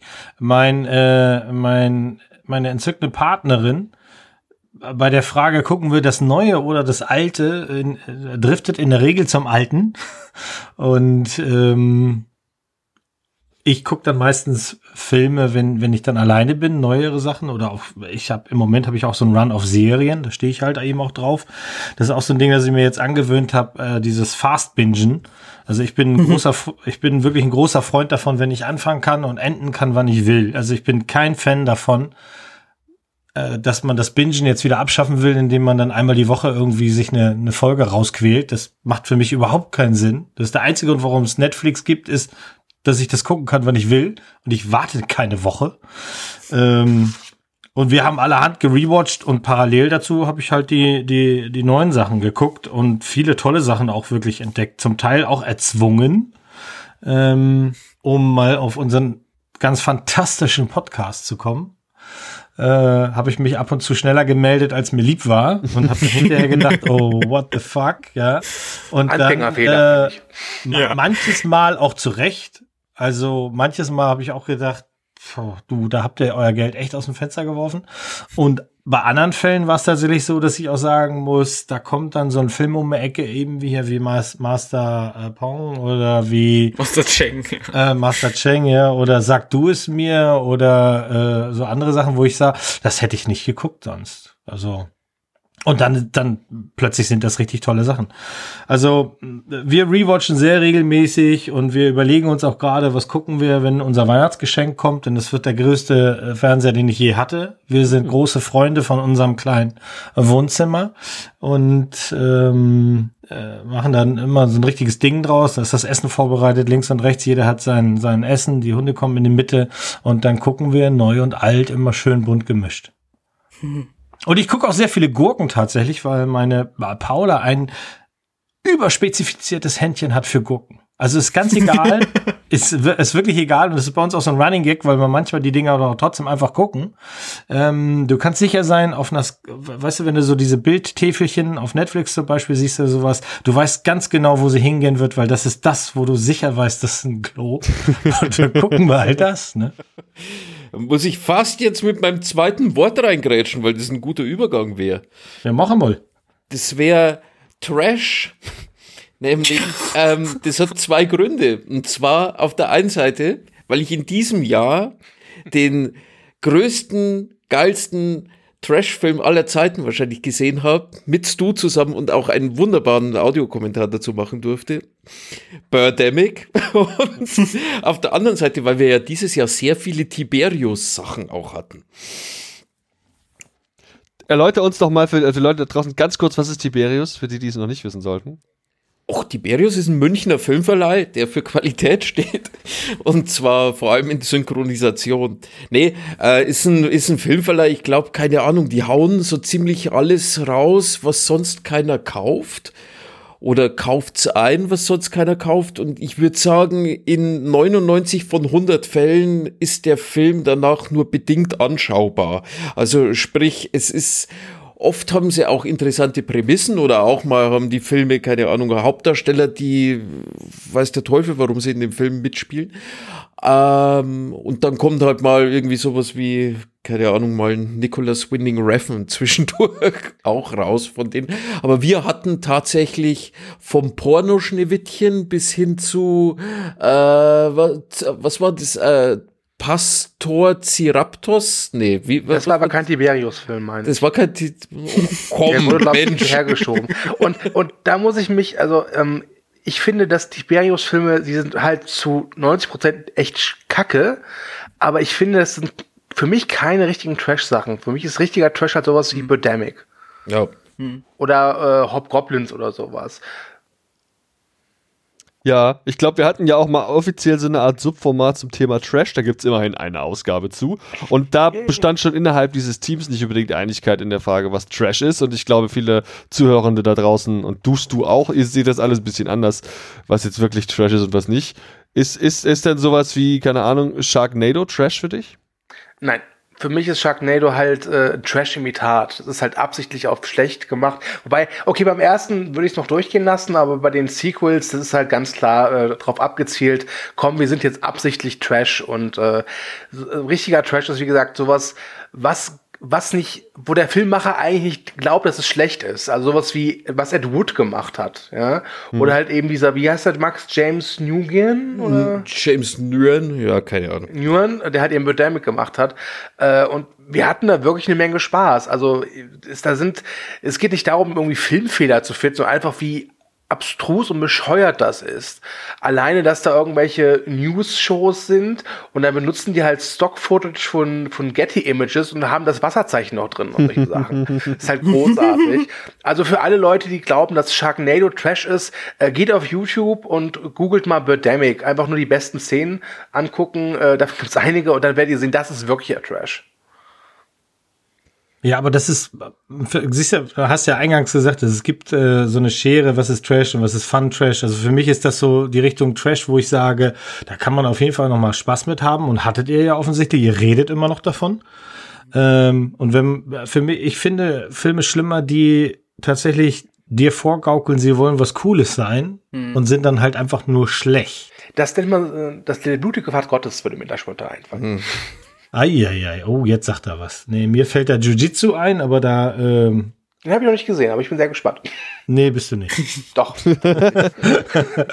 Äh, aber, aber also mit denen, die finde ich, die finde ich doch tatsächlich ärgerlicher, weil die äh, auch, weißt du, die kriegen manchmal auch so ein, ein Werbeetat und, und die Leute reden dann davon und dann ähm, gehen dafür wieder andere Sachen unter.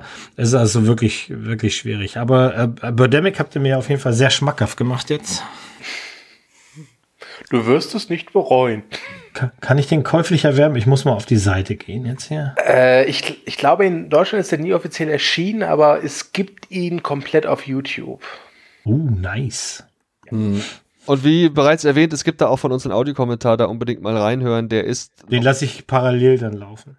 Musst das nur timen. deutlich unterhaltsamer als der Film selbst und auch vielleicht sogar noch ein ganzes Stück besser als die Podcastception vom Inception Audiokommentar. Das äh, war auch noch mal ganz anderes Level. Moment, Moment, Moment, stopp, stopp, das, das war jetzt falsch. Wir haben eine Castception der Inception-Besprechung gemacht. Und danach einen Audiokommentar zu Inception. Okay, der Audiokommentar ist scheiße, aber wir reden viel über äh, Viskosität und Gorgonzola-Soße. Saugeil. Gut. Paul, was steht bei dir noch auf der Liste? Äh, ich habe hier noch ein Wort stehen, äh, vernetzt. Und das habe ich mir überlegt, weil ich wollte eigentlich verschiedene Dinge so da, darunter bringen. Einmal, dass ich dieses Jahr, das ist mir aufgefallen, ist, dass ich eben im Kino auch viele nicht-amerikanische Filme gesehen habe. Und auf der anderen Seite, also das vernetzt, so von wegen hier verschiedene Länder und so. Und auf der anderen Seite auch das vernetzt im Internet, dass ich dieses Jahr die Möglichkeit hatte, durch die Corona-Pandemie eben auch an Festivals zum Beispiel teilzunehmen oder Möglichkeit, äh, die Möglichkeit hatte, Filme von Festivals zu sehen, die teilweise in meiner Jahrestopliste gelandet sind, weil das eben diesmal auch online stattfinden konnte und wir entweder für den Tierstammtisch dort was gucken können oder man sich auch einfach Filme in der Mediathek kaufen konnte. Und genau, ich da auch ganz viel gesehen habe und dafür zum Beispiel auch dankbar bin in diesem Jahr, weil ich wüsste, ich wäre nie, keine Ahnung, zu den Hofer Filmtagen gekommen. Das ist. Aber ich muss auch ehrlich sagen, es ist sau gut, was äh, zum Beispiel das Dogfest in kürzester Zeit auf die Beine gestellt hat. Dieses Teil hat super gut funktioniert, echt. Für das, dass sie, glaube ich, keine Ahnung, zwei oder drei Wochen nur Zeit hatten, es auf online umzustellen. ist grandios. Ja, also deswegen vernetzt. Finde ich generell schön. Ich glaube, es gibt eine Menge Festivals, die gar keine so sehr schlechten Erfahrungen gemacht haben mit diesen Online-Dingern. Ich weiß gerade gar nicht, welches Festival das ist. Ich glaube, das Seriencamp ist es gewesen. Da haben wir ganz aktuell auch äh, Besprechungen natürlich zugemacht, ganz umfangreich. Patrick und Thilo sind es gewesen. Und auch dazu hatte der Thilo dann noch die Gelegenheit, einen der Mitverantwortlichen, ich glaube, den Art Director von dem Seriencamp mit zu interviewen. Und es wäre schon schön, wenn die Festivals vielleicht nicht nur den Nachteil davon sehen, jetzt nicht mehr im Kino stattzufinden, sondern vielleicht auch langfristig so ein bisschen zweispurig fahren würden, um dann zum Beispiel eben auch immer auch noch eine Online-Präsenz zu haben und da dann auch Filme zu zeigen. Wir konnten in diesem Jahr eben genau aus diesem Grund viele Sachen besprechen, die sonst nur lokal stattfinden. Du hast jetzt schon die Hofer Filmtage angesprochen. Ich kann mich noch erinnern ans Lichter Filmfest. Mhm. Das haben wir besprochen. Ein paar Dinge, die sonst nur hier in Frankfurt stattfindet und viele weitere. Also wir haben wirklich, also inzwischen würde ich sagen, ist auch ein großes Steckenpferd bei uns die umfangreiche Besprechung von Festivals Festivals, Filmfestivals mhm. aller Art. Das haben wir wirklich sehr intensiviert und da auch viel gutes Zeug gemacht. Nicht nur das Fantasy Filmfest, das wir nahezu allumfassend besprochen haben, sondern eben auch viele, viele, viele weitere Festivals. Ich habe letztens mal eine große Aufstellung für eine Pressemail gemacht. Also das ist ganz toll und auch ein großes Steckenpferd vom Stammtisch und würde mich freuen, wenn da irgendwie auch langfristig vielleicht ein, ja, ein Umdenken bei Festivalveranstaltern stattfinden würde. Ja, ist ja, glaube ich, auch praktisch, vor allem für Leute, die, keine Ahnung, so Sachen sehen würden, die sonst nur in München oder Berlin ja, oder keine genau. Ahnung wo laufen würden.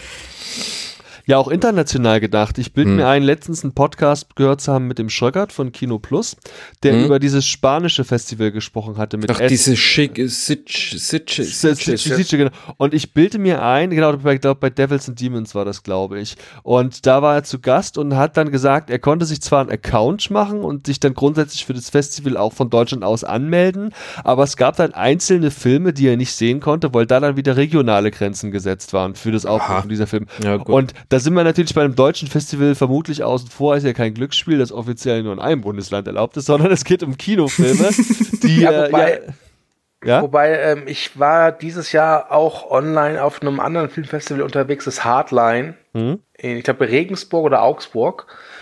Und da war ich auch akkreditiert, aber da war es auch so, dass du einige Filme nicht online gezeigt bekommen hast, weil der Verleih sich halt gesträubt mhm. hat. Ja. Ne? Also mhm. das ist, also deswegen, das hat mich sehr geärgert, weil ich mich genau für diese zwei Filme halt da äh, akkreditiert habe und konnte sie da nicht sehen. Mhm. Ja, die müssen noch dazulernen, ganz ehrlich. Also was halt dann so ein bisschen Kundenfreundlichkeit angeht. Ich meine, man kann es ja dann zumindest so machen. Ich glaube, beim Dogfest war es dann so, dass dann die, die großen Filme oder die, was ich verleihe, dann echt gesträubt hätten, die waren dann nur, glaube ich, zwei Tage oder so freigeschalten. Aber immerhin, ja, ja. weißt du. Ja, ja, das, das kenne ich auch. Ich kenne es jetzt, wo ich äh, das nochmal auch privat gemacht habe. Das sind zum Beispiel auch die Kinotickets oder die Tickets, wie oft du das aufrufen kannst, begrenzt oder so, dass mhm. man halt trotzdem diesen, diesen Charakter irgendwie beibehält, dass nicht, ja, jeder jetzt das, also, das, sondern nur meinetwegen, keine Ahnung, 900 Mal abgespielt werden kann oder so. Aber ich würde es mir zumindest auch für die kommenden Jahre wünschen oder so, weil ich auch gerne wieder, auch nächstes Jahr vielleicht, äh, wieder Filme sehen würde, für die ich jetzt nicht durch ganz Deutschland fahren kann oder so. Und dann ja auch gern gegen den Ticketpreis, den du ja auch bereit bist ja. zu zahlen. Hast du privat ja auch schon Definitiv. Gemacht. Ja. Ja. Ja, das wäre schön, wenn wir das irgendwie hätten. Und dann kann ich nämlich gleich mein zweites Wort mit einwerfen, dass hier einfach nur Umbruch oder nee, Umschwung, glaube ich, genau, Umschwung ist, weil ich halt gerne einfach hätte, dass sich da jetzt auch ein bisschen was positiv bewegt. Filmfan zu sein heißt eben nicht, sich da nur ins Kino zu verkriechen oder in irgendwelchen Filmforen abzuhängen, sondern Film heißt einfach vollumfänglich zu schätzen und die ganzen Bezugsquellen, die es für Filme gibt, auch zu schätzen dass natürlich die Mediatheken oder bei, in meinem privaten Umfeld jetzt auch ganz aktuell mal auch Bibliotheken sind auch eine super Bezugsquelle für Filme, wenn man eben jetzt kein Streaming-Portal oder Anbieter hat, für den man zahlen möchte oder kann, sind so mhm. wirklich eine Empfehlung, da auch mal hinzugehen, denn ich bin, wir hatten vorhin das Thema Rewatch und so, also ich bin jemand, der Rewatch ist absolut, jetzt bin jetzt kein so Riesenfan davon. Und wenn wir uns privat hier einen Film raussuchen, dann habe ich ja meine bessere Hälfte nur einen einzigen Anspruch. Und zwar, Schatz, wir gucken alles, was du willst, einzige Voraussetzung ist, dass ich den Film noch nicht gesehen gesehen habe. Und das ist schon schwierig genug. So viele Filme habe ich gar nicht gesehen, aber es sind halt häufig Dinge, die ich halt, naja, keine Ahnung, die man mal gesehen hat. Aber das sind dann halt auch, keine Ahnung, irgendeine sehr, sehr, sehr vorhersehbare äh, Liebesfilme zum Beispiel. Auch aktuelle, die es gibt. Und das genügt mir aber. Da haben wir aus der Bibliothek viel geilen Scheiß geholt. Und ähm, ja, weil ich sage, Umschwung generell glaube ich einfach so dieses Bewusstsein dafür, was es bedeutet, Filme zu gucken, zu genießen, in verschiedenen alltäglichen Situationen. Also wir hatten die Festivals thematisiert, die Frage, mit welchem Bewusstsein gehe ich ins Kino. Das ist, denke ich, da wird es eine, eine, Umorientierung beim Publikum geben. Die Kinobetreiber selbst, da wird's, hatten wir ja schon angesprochen, hoffentlich auch eine Art von Umdenken geben. Und dann natürlich gerade ganz aktuell, und das ist noch ein großes Thema, das wir sicher jetzt nochmal anschneiden wollen, auch die Frage des Streamings. Was streame ich, wo streame ich, warum streame ich, warum streame ich nicht. Wir haben hier beim Telestammtisch sehr viele Streaming-Anbieter auf dem Schirm weil wir natürlich aufgrund der, wenn man so will, ja, Schließung der Kinos uns auch ein bisschen breiter aufgestellt haben. Wir arbeiten inzwischen eben nicht nur mit Amazon Prime Video und Netflix zusammen, wir arbeiten zusammen mit Apple TV, wir arbeiten zusammen auch ganz aktuell zum Beispiel mit TV Now. Wir haben uns lange mit dem Mubi auseinandergesetzt und da sechs ganz tolle Specials gemacht, wo wir dann jeweils drei Filme besprochen haben. Das waren wirklich auch ganz tolle Möglichkeiten, mal Sachen wieder zu gucken, Rewatches zu machen und ich glaube, sich da ein bisschen breiter aufzustellen und wenn man so will, ja letztlich damit dann auch den Einzug des Pay-TVs in Deutschland ein bisschen ja größer aufzustellen, was ja für Deutschland lange undenkbar war. Premiere hat lange gekämpft und ist nicht ohne Grund irgendwann zu Sky geworden und hat jetzt auch wieder Finanzierungsprobleme, glaube ich, mit dem klassischen Pay-TV-Konzept. Das sind alles Dinge, da ergibt sich, glaube ich, gerade ein Umschwung in ganz vielen Facetten, die die Filmbranche ja aktuell zu bieten hat. Das sind jetzt meine dahingeschwafelten Eindrücke zum Thema Umschwung. Mhm. Ähm, ähm, ja, keine Ahnung, Mo, wie sieht es bei dir aus? Nimmst du so einen Umschwung in einzelnen Aspekten, die ich genannt hatte, auch wahr? Ja, auf jeden Fall. Also auch die, wir hatten das ja auch schon mal in unseren äh, Texten im Telestammtisch und so, wenn wir jetzt, du hast wieder einen Zugang zu TV Now, du hast einen Zugang zu Join, äh, wir haben was zu Apple, wir haben hier was, wir haben da was, wir haben natürlich die Großen am Start, dann hatten wir was zu Mubi gemacht und irgendwann, wir haben uns da ja auch äh, immer in den Podcasts dann gefragt, wohin führt das? Also haben wir irgendwann 30, 40 verschiedene äh, Streaming-Anbieter, die alle Nischenprodukte bedienen und drei, vier Leckerlis haben. Ähm, und wir brauchen halt 20 Abonnenten, äh, Abonnements und, und verlieren irgendwann die Übersicht, weil das könnte halt eben dazu auch führen, dass du ganz schnell mal irgendwann mal müde bist. Ne? Mhm. Und eine Sache, bei der ich jetzt schon müde bin, ist tatsächlich das rudimentäre Killen von Serien. Also du lässt dich auf eine Serie ein und ähm, freust dich an den ersten drei, vier, fünf, sechs Folgen und dann liest du irgendwann in so einem Nebensatz, ja, ja, es ist leider abgesetzt schon und dann weißt du, ja, eigentlich brauche ich die letzten vier Folgen nicht gucken, weil das kann nicht abgeschlossen sein. Es wird keine Fortsetzung geben. Äh, was machst du dann? Und das passiert ja gerade bei den Netflix-Sachen ziemlich häufig, dass die ab, äh, abgesetzt werden, relativ zügig. Und das finde ich super unbefriedigend. Und es gibt ja. wirklich Serien, wo ich sage, die Prämisse interessiert mich, das möchte ich gerne sehen, aber ich warte ab, ob die die faire Chance kriegen. Also ähm, Weil das war doch immer schon so, auch schon als Serien nur im Fernsehen liefen. Das ist mir aber, es ist aber nicht, nicht so massiv. Das, nee, also, nee, sorry, aber das ist damals schon, ganz ehrlich. Also äh, ich, ich, ich habe auch, ich bin auch zu den Opfern, die schon jetzt einige Male vom Kopf gestoßen wurde, weil eine Serie vorzeitig abgesetzt worden ist. Teilweise, obwohl Netflix auch schon grünes Licht gegeben hat, wie jetzt bei Glow. Ähm, aber äh, in den meisten Fällen gibt es ja einfach einen ganz einfachen Grund, warum sie eingestellt werden. Und das ist, weil nicht genügend Zuschauer gefunden worden sind. Und da müssen wir uns nichts vormachen, die wollen halt auch Geld verdienen. Und wenn zu wenig Zuschauer diese Serie gucken, dann wird die halt eingestellt.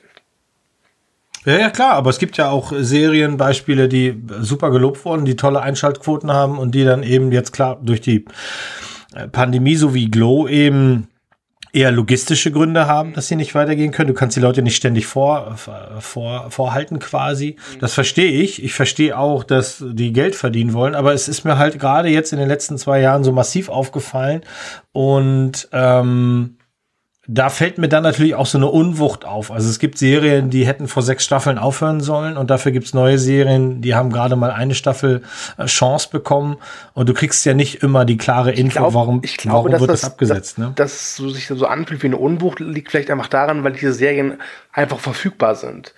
Ja, früher, nimm mal als Beispiel, weiß ich, Firefly, die wurde ja auch noch nach Staffel abgesetzt. Ja, aber Firefly lief einmal in der Woche und wenn du halt die ersten zwei Folgen verpasst hast, dann egal. Jetzt siehst du bei Netflix auch eine Serie, du klickst dir grob durch, worum geht's, du klickst auf Play, die ersten zwei Folgen haben dich überzeugt und dann erfährst du nach ein paar Tagen, verdammt, die geht nicht weiter.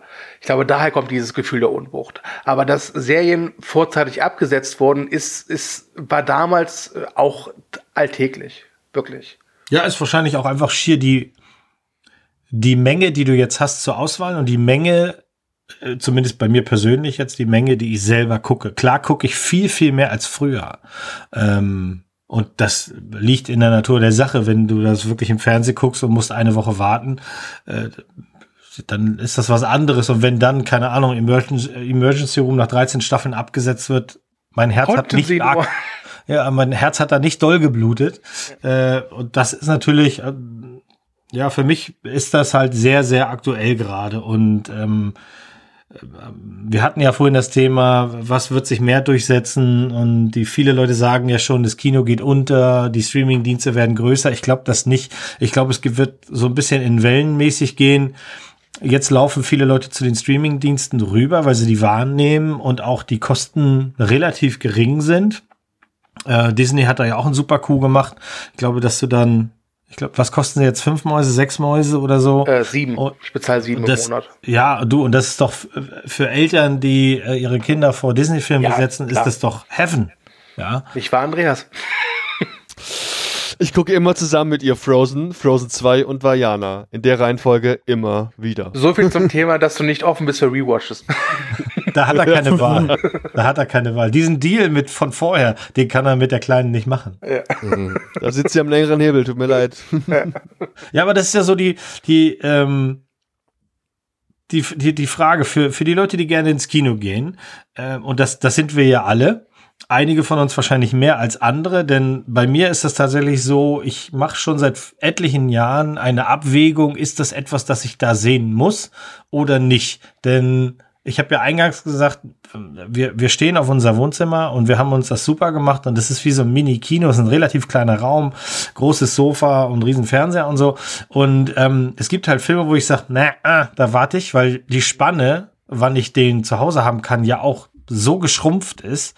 Äh, früher waren es drei Jahre. Ja, so alt bin ich.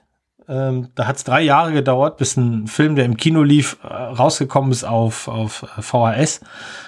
Und äh, jetzt, keine Ahnung, was ist der aktuelle Stand? Sechs Monate oder so? Das ist ja dann schon lang meistens, ne? Ja. Wann, ja. wann war Tenet? Im ja, äh, Juni, Juli, glaube ich, und der ja, kommt jetzt, jetzt kommt Dezember, ne? glaube ich, raus. Also genau, diesen Monat. Nächste Woche ja. kommt er raus. Also so diese Spanne ist auch so, dass man, dass, dass, dass man sich das natürlich dann auch attraktiv rechnen kann. Ah, den gucke ich lieber zu Hause, habe ich meine Ruhe. Wohingegen ich bei anderen Filmen ganz klar sage, nee, nee, also da fühle ich, dass ich da im Kino sitzen muss. Mhm. Also und das, das variiert das, ja auch bei ja, uns. Ich verstehe das vollkommen. Bei mir ist es halt einfach so. Früher habe ich genauso gedacht und tue es auch immer noch. Also, ähm, aber ich bin halt seit ein paar Jahren in der luxuri luxuriösen Situation, dass ich halt Presseverführung wahrnehmen kann. Ja? Und da habe ich schon ganz oft Sachen einfach mitgenommen, die halt am selben Tag noch gelaufen sind wie ein anderer Film. Äh, und da habe ich halt wirklich viel entdeckt. Also ich weiß, dass ich ohne PVs zum Beispiel äh, Porträt einer Jungfrau und Flammen nie im Kino geguckt hätte. Und mhm. ich bin sehr dankbar dafür, dass ich das dann doch äh, dank der PVs gemacht habe. Aber ich, ich kann das absolut nachvollziehen. Ich, ich kenne das. Also früher war es bei mir auch so, soll ich jetzt Film X jetzt dafür nach Köln fahren? Irgendwie mit den öffentlichen Verkehrsmitteln hin und zurück. Dann musst du auf den Bus warten, den Zug warten, gehst ins Kino, dann hast du vielleicht Pech und die, die, du hast irgendwelche nervigen Zuschauer dabei. Äh, kann ich alles nachvollziehen, ja. Ja, diese Pressevorführungen hm, finden in meiner Gegend nicht statt. Dafür bin ich zu weit, weit off und ich, das einzige, was ich damit so ein bisschen, nee, also ich, wir haben auch aufgehört, zu Sneak Previews zu gehen oder sowas. Wir haben einfach zu oft ins Klo gegriffen. äh, ja, kenne ich. und, und ja, dann ist da die Freude groß und du hast dich da mit tollen Popcorn bewaffnet und dann sitzt du da und dann guckst du einen Trailer und dann gibt's ein kleines Gewinnspiel. Das machen die bei uns in dem Kino auch echt toll. Ja. Kannst immer was gewinnen und, und äh, dich ein bisschen zum, zum Affen machen mit deinem Nerdwissen. Ist alles super. Also das heißt, die erste halbe, dreiviertel Stunde macht echt Spaß in dem Kino und dann geht das Licht aus und dann steht da plötzlich The Book Club und dann, alles klar, Junge, ich bin raus. Ähm, der, klar, das Risiko gibt's immer. Auch da habe ich schon mal was Gutes gesehen. Aber das ist zum Beispiel etwas, wo ich sage, ähm, auch durch die Connection äh, die ich jetzt habe durch den äh, Telestammtisch. Weiß nicht, ob ihr das kennt, aber ähm, das ist so ein kleiner Podcast. Da kriegt man ab und zu auch Filme ein bisschen früher zu sehen und auch mal den den äh, äh die allein nur die Idee, dass es da einen Film gibt, der einen vielleicht interessieren könnte in ein, zwei, drei Wochen oder sowas, ähm, das hat schon auch schon äh, viel damit zu tun, dass ich halt tatsächlich im Moment lieber zu Hause gucke, als ähm, Kino in Erwägung ziehe. Ja, und wann ist dann der Moment gekommen, wo wir eigentlich zu viele von diesen Streaming und generell Quellen für Filme haben? Muss ich überhaupt ein Streaming-Anbieter einen Abschluss da machen oder habe ich nicht auch so viele kostenlose legale Möglichkeiten, Filme zu gucken? Müsste ein Redakteur des oder Redakteurin des Telestammtisch überhaupt einen Netflix-Account haben oder wird man bei uns schon so zugeschissen mit Streams, dass du das überhaupt nicht benötigst? Wie sieht das aus? Wann ist die, wann ist zu viel, Paul? Hm. Uh, das ist tatsächlich schwierig. Und wenn ich mir jetzt gerade so im Kopf mal überlege, was ich gerade für Streaming-Anbieter alles nutze, uff, trotz des Telestammtischs, wo ich eben hin und wieder, ja, man, man kann sich natürlich dann fragen, ja, hier, die, die Streams, die sind ja dann auch nicht immer so das Wahre. Mhm. Also es kommt ja auch drauf an, aber ich bin zumindest so, keine Ahnung, ich spüre da in mir so eine, so eine Verantwortung, dass ich dann auch irgendwie für die Filme so, die ich dann sehen will, will ich, will ich was geben. Und dann kommt natürlich auch noch hinzu, dass ich auch ganz viele Filme von meiner Watchlist ähm, aufholen will, die eben jetzt äh, aus den vorherigen Jahrzehnten stammen und von denen wir im seltenen Fall Screener erhalten, vielleicht am höchsten, äh, am ehesten noch wie bei Common See, der jetzt auch ein Re-Release hatte und wo wir den, wo wir einen ganz feinen Stream ähm, zur Verfügung gestellt bekommen haben. Aber grundsätzlich bin ich schon wirklich der Typ, der auch sehr viele Streaming-Anbieter, vielleicht manchmal mehr als er unbedingt äh, nötig hat. Ich hatte mir auch schon mal vorgenommen, mir tatsächlich mal die Filme rauszuschreiben, die, die ich wo gucke, dass ich da vielleicht mal abwägen kann. Ah, den, auf den, auf dem, auf der Plattform guckst du eigentlich gar nichts oder guckst du weniger was. Ähm, ja, aber meistens ist es dann so eher Intervall. Ich habe jetzt Disney Plus für The Mandalorian. So, und wenn Mandalorian durch ist, dann tschüss Disney Plus, weil für mich läuft dann zum Beispiel nichts. Hm. Ja, kann ich nachvollziehen. Kann ich, wir, wir, wir können noch mal kurz spekulieren. Was, was, äh, Max, wenn du vielleicht noch mal spekulieren willst, was glaubst du, wie geht das damit weiter? Ich meine, wir haben echt so dermaßen viele Plattformen. Ich will jetzt hier nicht noch unbedingt viel Name-Dropping machen, aber wir hatten zum Beispiel ein Special, das haben auch Paul und Pete aufgezeichnet zu dem Film. Portal namens Filmtastic. Filmtastic. Ja. Da hat vorher nachher niemand was von gehört. Es gibt von demselben Anbieter noch zwei oder drei weitere Plattformen, ja. die genauso aufgebaut sind. Und ich habe jetzt die Tage auch mal geguckt, was es noch für weitere Optionen gäbe zu unseren aktuellen Kooperationspartnern, also die uns halt Zugänge geben. Das ist schon echt eine Menge Zeug. Also, das ist das jetzt, ist das der Weg? Hm. Also ich hoffe, ich hoffe es nicht, dass es irgendwie so der, der Weisheit letzter Schluss ist, sagen wir es mal so, weil ähm, also ich fahre super gut mit Netflix und ich fahre auch super gut mit Prime und ab dem Zeitpunkt, wo es dann irgendwie anfängt, äh, schon auf diese ganzen Amazon Channels zu kommen. Ich glaube, äh. Filmtastic hat ja auch dann Amazon ja, ja. Channel und genau. Mubi hat ein und bla bla bla. Also äh, es gibt ja für alles eigentlich jetzt schon einen Channel. Und wenn ich mir dann immer ab und an mal für einen Horst so, so einen Testzugang hole, um mal einen Film ja, zu gucken oder so, genau. dann bin ich ja länger auf so einem Channel unterwegs unterwegs. Und meistens ist halt das Angebot sehr dürftig, muss ich sagen. Mhm. Also entweder du findest äh, die Hälfte der Filme dann eh irgendwie, keine Ahnung, auf Netflix dann oder es ist ja oft immer überall das Gleiche. Ich meine, vielleicht wird irgendwann mal der Weg wirklich so dahin gehen, dass du sagst, dass die einzelnen Filmvertriebe oder Produktionsfirmen vielleicht in Kooperation mit anderen Sachen gehen, wie jetzt zum Beispiel diese A24 Apple Plus Geschichte, die jetzt für mich als A24-Liebhaber, wenn es irgendwann mal sein sollte, dass die Filme da echt nur noch exklusiv auf Apple TV kommen, vielleicht dann doch ein Grund werden, sich Apple TV anzuschaffen weil ich halt weiß, dass ich von dem Filmverleih was, was bekomme, was mir gefällt. Aber so an sich muss ich ehrlich sagen, ich fahre gut mit Netflix und ich fahre gut mit Amazon, Prime und wenn es irgendwie sein sollte, dann leih ich mir über Prime dann den Film dazu, aber keine Ahnung. Ich glaube ehrlich gesagt in, in, in Deutsch, ja, Magenta TV ist echt das geilste überhaupt. Kann ich jedem empfehlen. Ähm, nee, äh, ja, ich glaube nicht, dass, dass der, der gemeine Zuschauer Lust hat, auf zwölf Plattformen unterwegs zu sein. Von dem her wird es vielleicht unter Umständen mal so eine Phase geben, wo jeder sein C in den See reinhält, aber dann am mhm. Ende werden sich doch die Großen ähm, ja. dann durchsetzen, glaube ich. Je einfacher so ein, so ein Teil ist, desto, desto bequemer ist es und desto besser kommt's an. Weil ich glaube, niemand will für sein Home-Video äh, gelöt, keine Ahnung, eine, eine, eine, ja, eine Promotion machen müssen, weil er sonst nicht mehr kapiert, wo er was sieht. Mhm. Ja, das ist interessant, ja. So, meinst, meinst du, es verschmelzen welche? Meinst du, wir werden erleben, dass gerade die Kleinen meinetwegen irgendwie zusammenfinden? Ich zahle halt statt 5 Euro bei Mubi halt dann 10 Euro und habe dafür noch Filmtastic, TV Now und Join mit drin?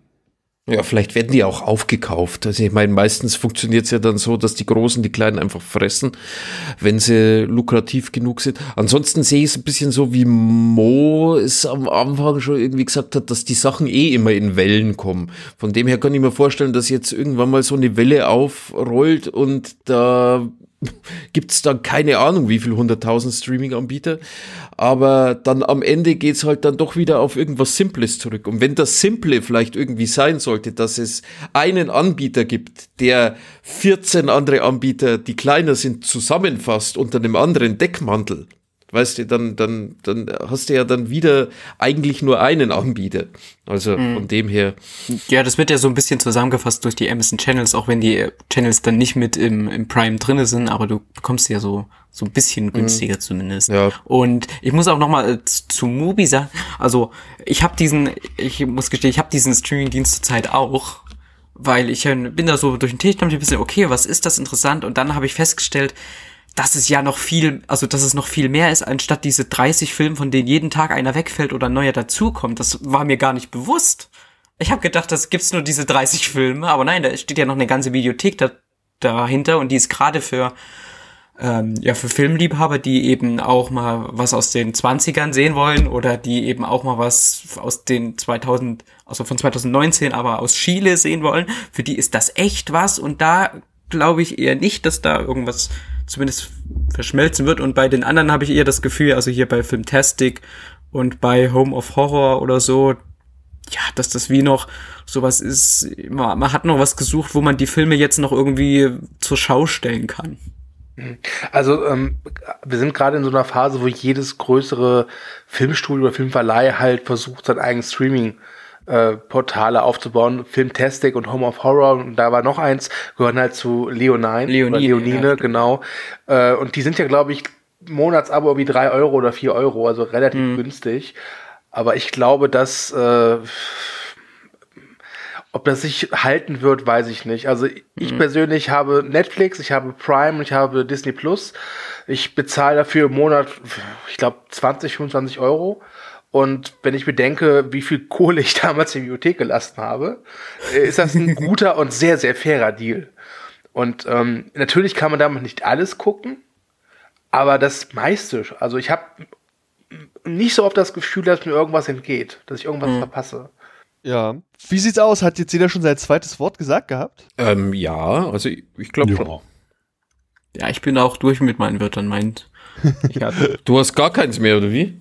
Nee, meine wurden jetzt schon so, so zumindest eingebaut hier.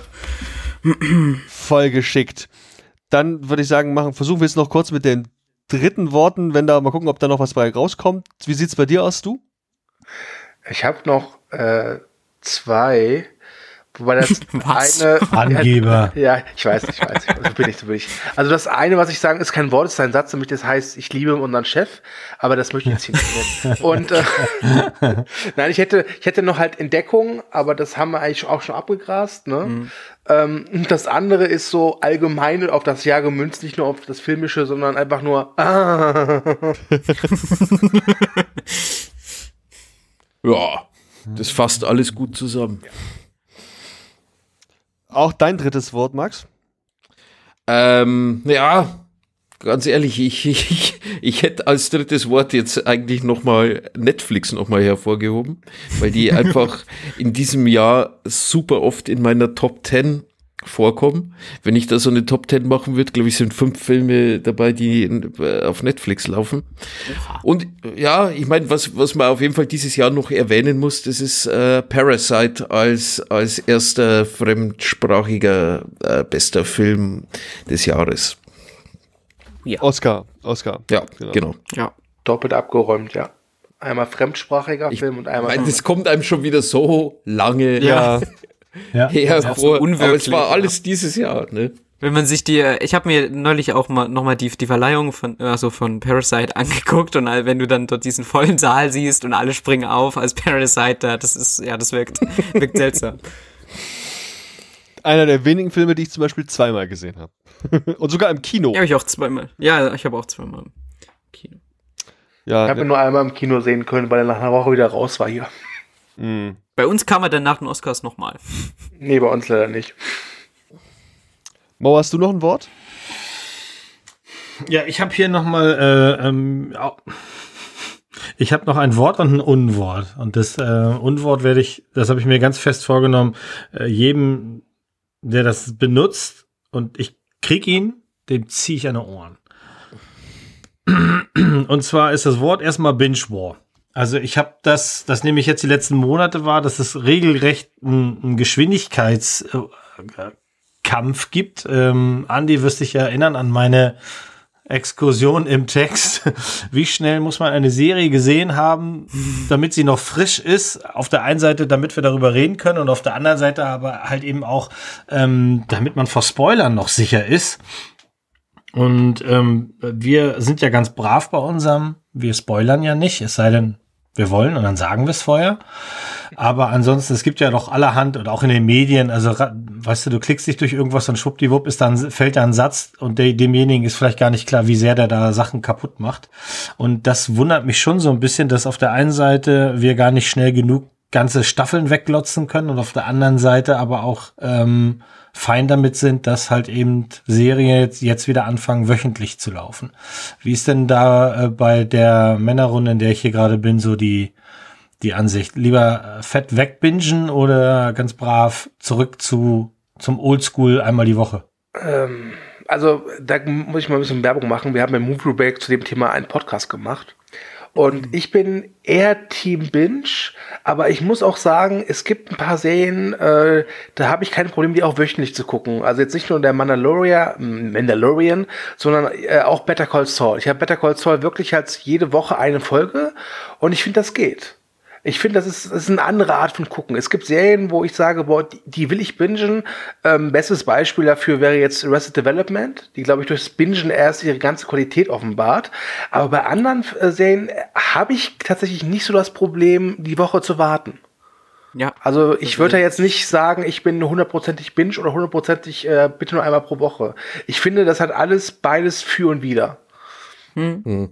Geht mir auch so. Also ich habe auch die, die Erfahrung gemacht, dass ich jetzt auch mit Mo zusammen, glaube ich, das ein oder andere Mal wirklich die, die, die Staffel hintereinander weggeguckt habe oder an zwei Abenden irgendwie zehn Folgen oder ne- die ganze Staffel eben angesehen habe. Aber ich bin auch ein großer Fan und das ist mir, also Game of Thrones zum Beispiel kam auch wöchentlich und das war jedes, jede Woche ein Event, sag ich mal. Und auf dieses Event, also wir, wir hatten es immer mit Freunden geguckt und dann hat man sich zusammen wirklich den Abend schön gemacht und dann hat man gewartet, bis die neue Folge rauskam. Und das, das jede Woche zu machen, ich hätte zum Beispiel nicht so viel Vergnügen an so einer Serie, an dieser Serie zumindest gehabt, wenn ich sie in einem Rutsch durchgeguckt hätte, weil dann dieser Event-Charakter für mich dann schon irgendwie dazugehört. Aber ich gebe dir recht, das, ähm, das hängt dann auch von der jeweiligen Serie ab. Hm. Ja, gut. Also ich bin super ungeduldig und ich habe eh super wenig Zeit irgendwie für Serien. Deswegen bin ich für Miniserien und Binge-Watching. Ja, stimmt, bei Miniserien, da, da bietet sich das immer gut an. Ja, das ist auch eine schöne äh, äh, Miniserie ist ja nochmal so ein Thema für sich. Ne? Das ist ja auch eine feine Sache. Dass man von vornherein weiß, es sind sechs Folgen, vier Folgen, acht Folgen, ist abgeschlossen, es gibt kein Warten auf Staffel 2, es gibt kein Hackmack, am Ende ist alles klar. Ähm, Finde ich auch super. Also ich, ich Ja. ähm, bin ich ein großer Freund von. ich werde immer größerer, also sagen wir es mal so, ich bin jetzt in diesem Jahr echt ein großer Freund von Miniserien geworden, weil äh, bei mir bei Serien in den letzten zwei Jahren tatsächlich so ein Peak erreicht worden ist, wo es mal echt schon hochgekommen ist, weil es einfach so viel Zeug gab, was dann auch darin resultierte, dass halt auch viel abgesetzt worden ist. Und äh, nee, Miniserien, ich finde, die Leute sollten bloß noch mit dem kompletten Konzept zu Netflix gehen und sagen, Leute, ja. so ist es. Und ja, da gibt's natürlich dann auch Schund, aber es kommt dann sowas wie Starman Gambit, was mir sehr gut gefallen hat. Und dann sage ich Miniserie Ole Ole. Kann es sein, dass vielleicht gerade wegen des Konzepts Bingen nochmal dass man vor allem die Sachen gern wöchentlich hätte, über die sich wirklich lohnt zu reden, wo man sich gern mhm. auch mal ein Recap anhört. Also jetzt beispielsweise hatten wir hier tolle Recaps zu Westworld, zu natürlich oh ja. auch äh, tolles Recap zu, ähm, was weiß ich, Mandalorian haben wir gerade laufen. Wir hatten tolles Recap zu ganz vielen Sachen. Ich kriege jetzt gar nicht alle aufgezählt. Das sind also Dinge, wo du halt wirklich Lust hast, dich auszutauschen, zu spekulieren, wo du auch ein privates Interesse hast, dass die sich eher anbieten. Mir geht es aktuell gerade bei Star Trek Discovery Discovery so, wo ich halt ganz persönlich total, ich finde Star Trek halt toll, obwohl ich die Serie punktuell ziemlich beschissen finde, aber insgesamt gucke ich es sehr gerne alles und möchte auch drüber reden. Und da bin ich zum Beispiel so hin und her gerissen, ob ich mir das nicht einfach lieber alles irgendwie so reinballer. Aber The Boys zum Beispiel, wo wir auch äh, sehr viel zugemacht haben, da fand ich es ganz cool, dass ich das am Stück schauen kann und so äh, wegbingen konnte, was ich auch sehr viel besser mit meinem persönlichen privaten Zeitmanagement ähm, mhm. ja, vereinbaren lässt. Es ist halt so ambivalent. Ja, vielleicht ist das so wie, also ich weiß es noch damals, als ich studiert habe, da kam gerade Lost auf. Pro 7. Und die haben sich dann, da hatten wir dann so eine Gruppe von Leuten, die sich dann, also ich war nicht mit dabei, aber die haben sich immer zu fünf, sechs immer getroffen und haben jeden Montag irgendwie Lost geguckt und dann eine ganze Woche lang drüber spekuliert, was jetzt da überhaupt sein könnte. Gut, dann am Ende war es ein Griff ins Klo. ähm, ja, vielleicht hat das so einen gewissen Reiz für, für Serien, die, weiß nicht, irgendjemandem dann besonders am Herzen oder zum Miträtseln oder sowas einladen. Aber ganz ehrlich, ich hatte irgendwie da auch nie so das Bedürfnis, dass ich, dass ich dann da großartig nach Serien mit irgendjemandem drüber rede.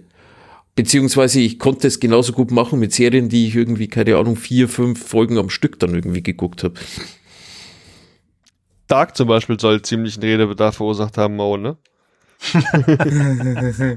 naja, ähm, ja. ja, ich habe, ich, ich habe, ich glaube, zweimal über Dark geredet. Einmal bei uns und einmal woanders. Ja. Sehr gut. Ähm, ja, Dark ist ja auch eine von den Serien, die ja auch ziemlich viel für viel Redebedarf gesorgt hat, weil die dich mal fordert auf einem Niveau, wie es viele andere Serien sich einfach nicht getraut haben, dass sie zufällig dann auch noch deutsch ist und wirklich auch gut ist. Das ist natürlich dann nochmal ein leckeres Häppchen. äh, viele Leute erwarten ja von der Serie oben rein, unten raus und wenn ich mal zwei Folgen nicht gucke, äh, dann ist das nicht so schlimm oder wenn ich mal zwischendurch mir ein Malzbier hole, dann habe ich jetzt hier nicht gerade einen wichtigen Strang verpasst und äh, da gibt's ja tatsächlich jetzt Serien, und das ist wahrscheinlich auch dieser Vielfalt geschuldet und weil Netflix einfach viel Geld da reinpumpt, ähm, dass es eben jetzt auch Serien gibt, die es einem gar nicht so leicht machen, sondern die von dir erwarten, dass du mitmachst und dass du mitarbeitest und dich halt auch mal richtig hängen lassen äh, mit, mit Entscheidungen, die da fallen. Das finde ich auch sehr, sehr spannend. Und mhm. vor allen Dingen war es auch, was, was Max gesagt hat, die war von vornherein mit einem Konzept geplant und die war auf die drei Staffeln angelegt und diese drei Staffeln, die waren perfekt. Ja, und dann bin ich ganz bei Max. Also macht ein anständiges Konzept, geht dahin, lasst euch Geld geben für, für eine Staffel und die sauber, statt für x Staffeln, wo es dann immer dünner wird und dann ist das irgendwie ähm, ja wie zwei Prozent Milch. Das ist Leitungswasser mit Kreide. Das kann man dann auch lassen, ja. Bin ich auch dabei. Mhm. Ja, gerade dieser Redebedarf und dann danach drüber reden, wie auch immer, das ist so quasi mein drittes Wort, das ist einfach nur Distanz. Bei mir ist gestern eine alte WhatsApp-Gruppe wieder aufgeploppt, nämlich die Kinogruppe wo ja einfach aus der Region Leute, mit denen ich halt mal relativ spontan in Kinofilme gehen kann, sonst früher in der normalen Welt, also eigentlich dieses Jahr noch gar nicht, wir halt uns abgesprochen haben, um mal ins Kino zu gehen. Und es ploppte da plötzlich wieder mal eine Nachricht auf und da fiel mir auf, dass dieses ins Kino gehen und nach dem Kino vielleicht noch bei einem Kaltgetränk irgendwie dann über diesen Film zu sprechen, dass das noch sehr viel weniger geworden ist, als das eh schon in den letzten Jahren der Fall gewesen ist.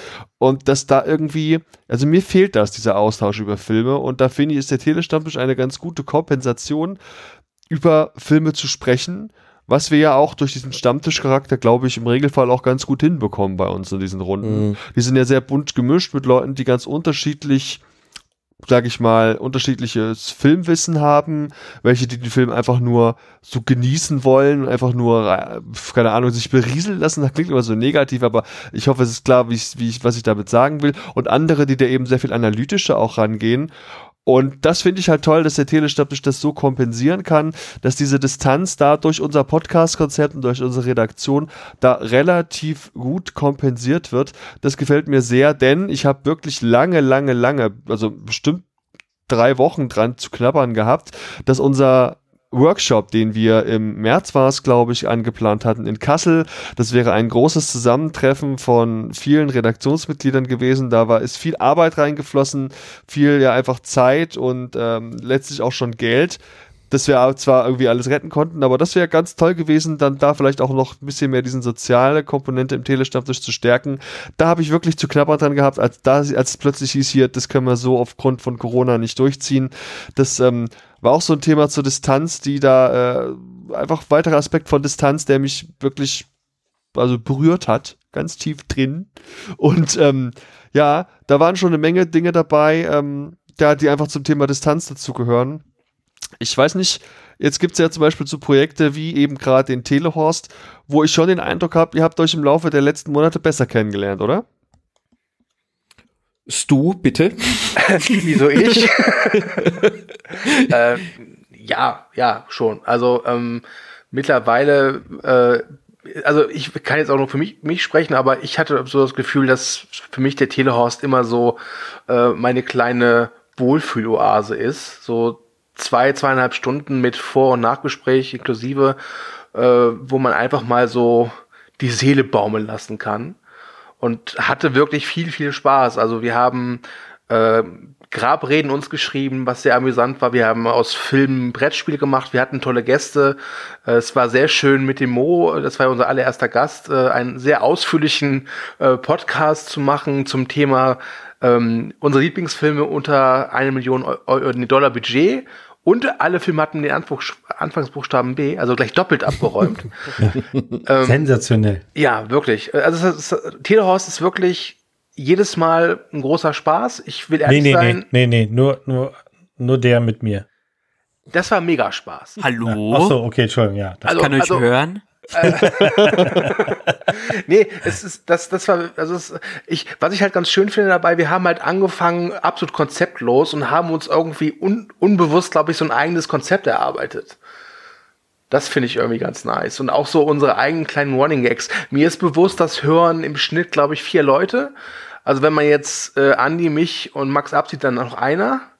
Aber es, es ist egal. Also es macht einfach Spaß. Und ähm, es gab durchaus auch beim Tele-Stammtisch tolle Podcasts.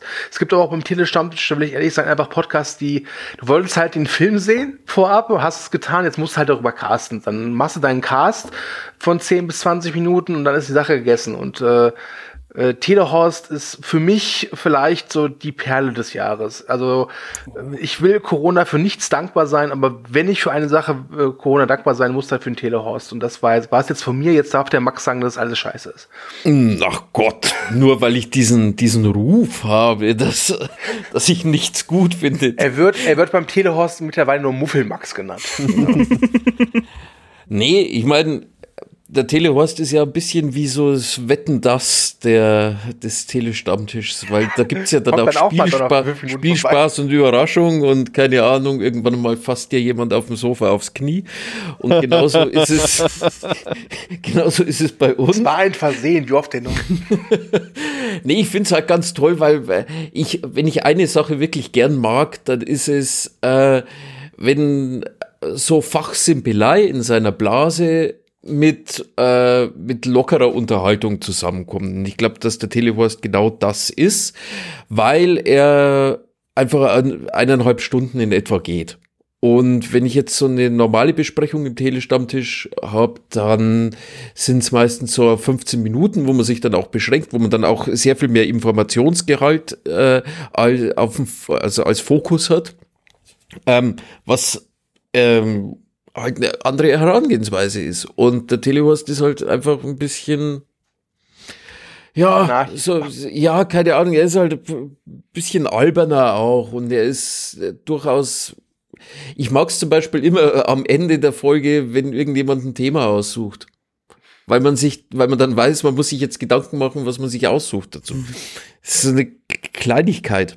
Aber äh, von dem her, was, was definitiv, äh, egal ob es jetzt Telehorst oder Telestammtisch ist, ähm, es ist immer, wenn du mit jemandem zusammen äh, castest, mit dem du dich einfach gut unterhalten kannst und mit dem die Chemie stimmt, dann, dann ist es einfach eine Freude. Also, Punkt. Auf jeden Fall eines unserer Prestige-Projekte, das kann man nicht anders sagen. Hier ist sehr viel mehr Personality auch einfach drin. Ich persönlich finde es sau cool und auch ein bisschen schade, dass jetzt die Abrufzahlen da vielleicht nicht so ganz so, sag ich mal, eine Serien-Recap zum Beispiel entsprechen. Denn bei uns laufen aus irgendeinem Grund die Serien-Recaps verhältnismäßig gut. Also das sieht man auch, man, man kann sich da jetzt auf YouTube zum Beispiel ein Eindruck davon verschaffen, wie die Abrufzahlen der Videos sind. Die stehen natürlich in keinem Verhältnis zu den Downloadzahlen, die sind noch ein ganzes Stück höher, aber das jeweilige Verhältnis zueinander, das ist halt schon eine interessante Aussage und da kann man dann eben auch sagen, okay, jetzt sind halt die ganz aktuellen Blockbuster, die sind, die laufen gut und ganz aktuelle Besprechungen von Serien, die laufen gut. Scheinbar suchen die Leute relativ intensiv nach genau so einer Form von Besprechung und dann eben auch nach den Titeln der Serien und Filmen und na, leider eben nicht unbedingt nach, keine Ahnung, jetzt aktuell aktuell eben, also ich, Zuländer wird zum Beispiel in der nächsten Ausgabe oder in der wird zu dem Zeitpunkt, werdet ihr die schon gehört haben. Das wird vermutlich jetzt nicht mehr so oft gesucht, was schade ist, weil eigentlich ist es, wie gesagt, eine sehr, sehr hörenswerte, tolle, also wenn man es will, ein Subformat, eigentlich ein eigenständiges Format, mit auch jedes Mal neuen, ganz toll designten Intros vom Andy. Allein der Zeitaufwand dafür, das ist wirklich bemerkenswert. Ich glaube, der hat schon Mitarbeiter dafür. Der erzählt mir nichts davon. So ein kleines Äffchen habe ich das letzte Mal irgendwie so rumkreischen hören im Hintergrund. Und was ich halt auch immer äh, toll finde, ist, wenn, ähm, also da, da muss ich auch immer wieder applaudieren, dem Max und dem Andi, weil die auch irgendwie jeden Scheiß mitmachen. Also als wir halt äh, diese ein, das eine Thema hatten, diesem Film möchten wir unserer Beerdigung huldigen und ich dann auch Spaß gesagt habe, komm, lass mal Grabreden schreiben. Und dann kam nicht so, ach nö, sondern sofort, ja, machen wir. Und dann ja, haben gut, wir mit der Hanna auch noch jemand gefunden, der das sehr schön vorgetragen hat. Das war sehr schön, wirklich. Das ist diese berühmte Extrameile, die er da geht. Naja, das Ding ist, wie, wie du, wie du es selbst schon oft gesagt hast, es gab oft Leute, die mehr oder weniger mit einem Pitch bei dir antanzten und die Sachen irgendwie dann im Sande verlaufen sind und wir sind eigentlich überhaupt nicht angetanzt, sondern wir haben einfach nur Speicherplatz geklaut und das machen wir jetzt seit 25 Folgen, von dem her. Ja, also wir sind hier, also wir sind ja wirklich nicht zu dir gekommen, haben gesagt, pass auf, wir machen jetzt das und das nennen wir Telehorst. Ich glaube, der Name ist bei der ersten Folge entstanden, weil der Podcast braucht noch einen Namen, der nennen ihn Horst und das war's. ja. Er steht eben exemplarisch für tolle, tolle Dinge, die wir bei uns machen. Ich werde jetzt nicht alle aufzählen, weil da vergesse ich, vergesse ich wirklich viel. Ich glaube, wir haben jetzt hier eigentlich einen schönen Rundumschlag gebracht zu dem, was uns im letzten Jahr beschäftigt hat. Wir haben jetzt hier keine Anekdoten großartig erzählt, also beziehungsweise nur punktuell. Das haben wir im letzten Jahr viel gemacht. Da hatten wir diese tollen Adventscasts, die du organisiert hast, Max. Dankeschön. Da bitte, bitte. war dann ja unter anderem auch die Situation, dass jeder so ein paar Lieblingsfilme nennen konnte, die er zum Beispiel im Zusammenhang mit der Versichtung hier beim Telestammtisch gesehen hatte und so eine Art Top-Listen erstellen konnte und so. Das haben wir uns jetzt ja alles gespart. Ich glaube, das werden da draußen dieses Jahr auch viele andere machen, weil vielleicht aber eben auch nicht weil es eben ein Jahr ist wie ja, kein anderes. Und mhm. Äh, letztlich würden hier, wenn es um Kinostarts geht, wahrscheinlich immer dieselben Top Ten Listen hier irgendwie jetzt auftauchen. Insofern ist es vielleicht gar keine schlechte Idee gewesen, da mal in diesem Jahr von so Top-Listen jetzt abzusehen.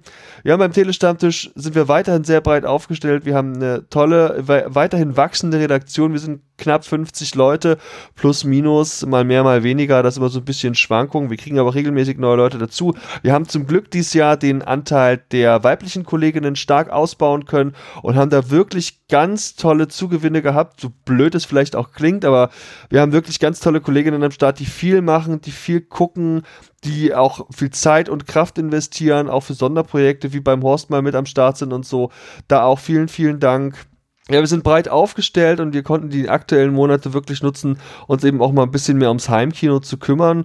Und wie ihr da draußen wisst, werde ich ja jetzt die nächsten Monate erstmal ein bisschen zurücktreten, aber es gibt regelmäßig neuen Content, keine Sorge. Die Vertretungsregelungen hier beim Stammtisch, die sind alle geklärt. Und ja, ich denke, das ist eine Zeit, wo wir uns auch ein bisschen auf uns selbst besinnen können. Wir konnten viele Besprechungen von Filmen machen, die irgendwie schon länger bei uns auf dem Schirm waren. Wir werdet jetzt, den, wenn ihr mal den Podcatcher guckt, da ist viel Zeug dabei, wo man sich fragen kann, hä, warum besprechen die das jetzt? Ja, und das liegt entweder daran, dass es gerade irgendwo aktuell jetzt in einem Streaming-Portal aufschlägt oder aber, dass wir einfach scheiß geil Bock drauf hatten und, und unbedingt über diese Filme unterhalten wollten. Und dann machen wir das einfach mal, weil der Telestammtisch nämlich der Hobby-Podcast ist. Der ist halt ein Hobby. Hier geht's um Hobbys und er ist unser Hobby.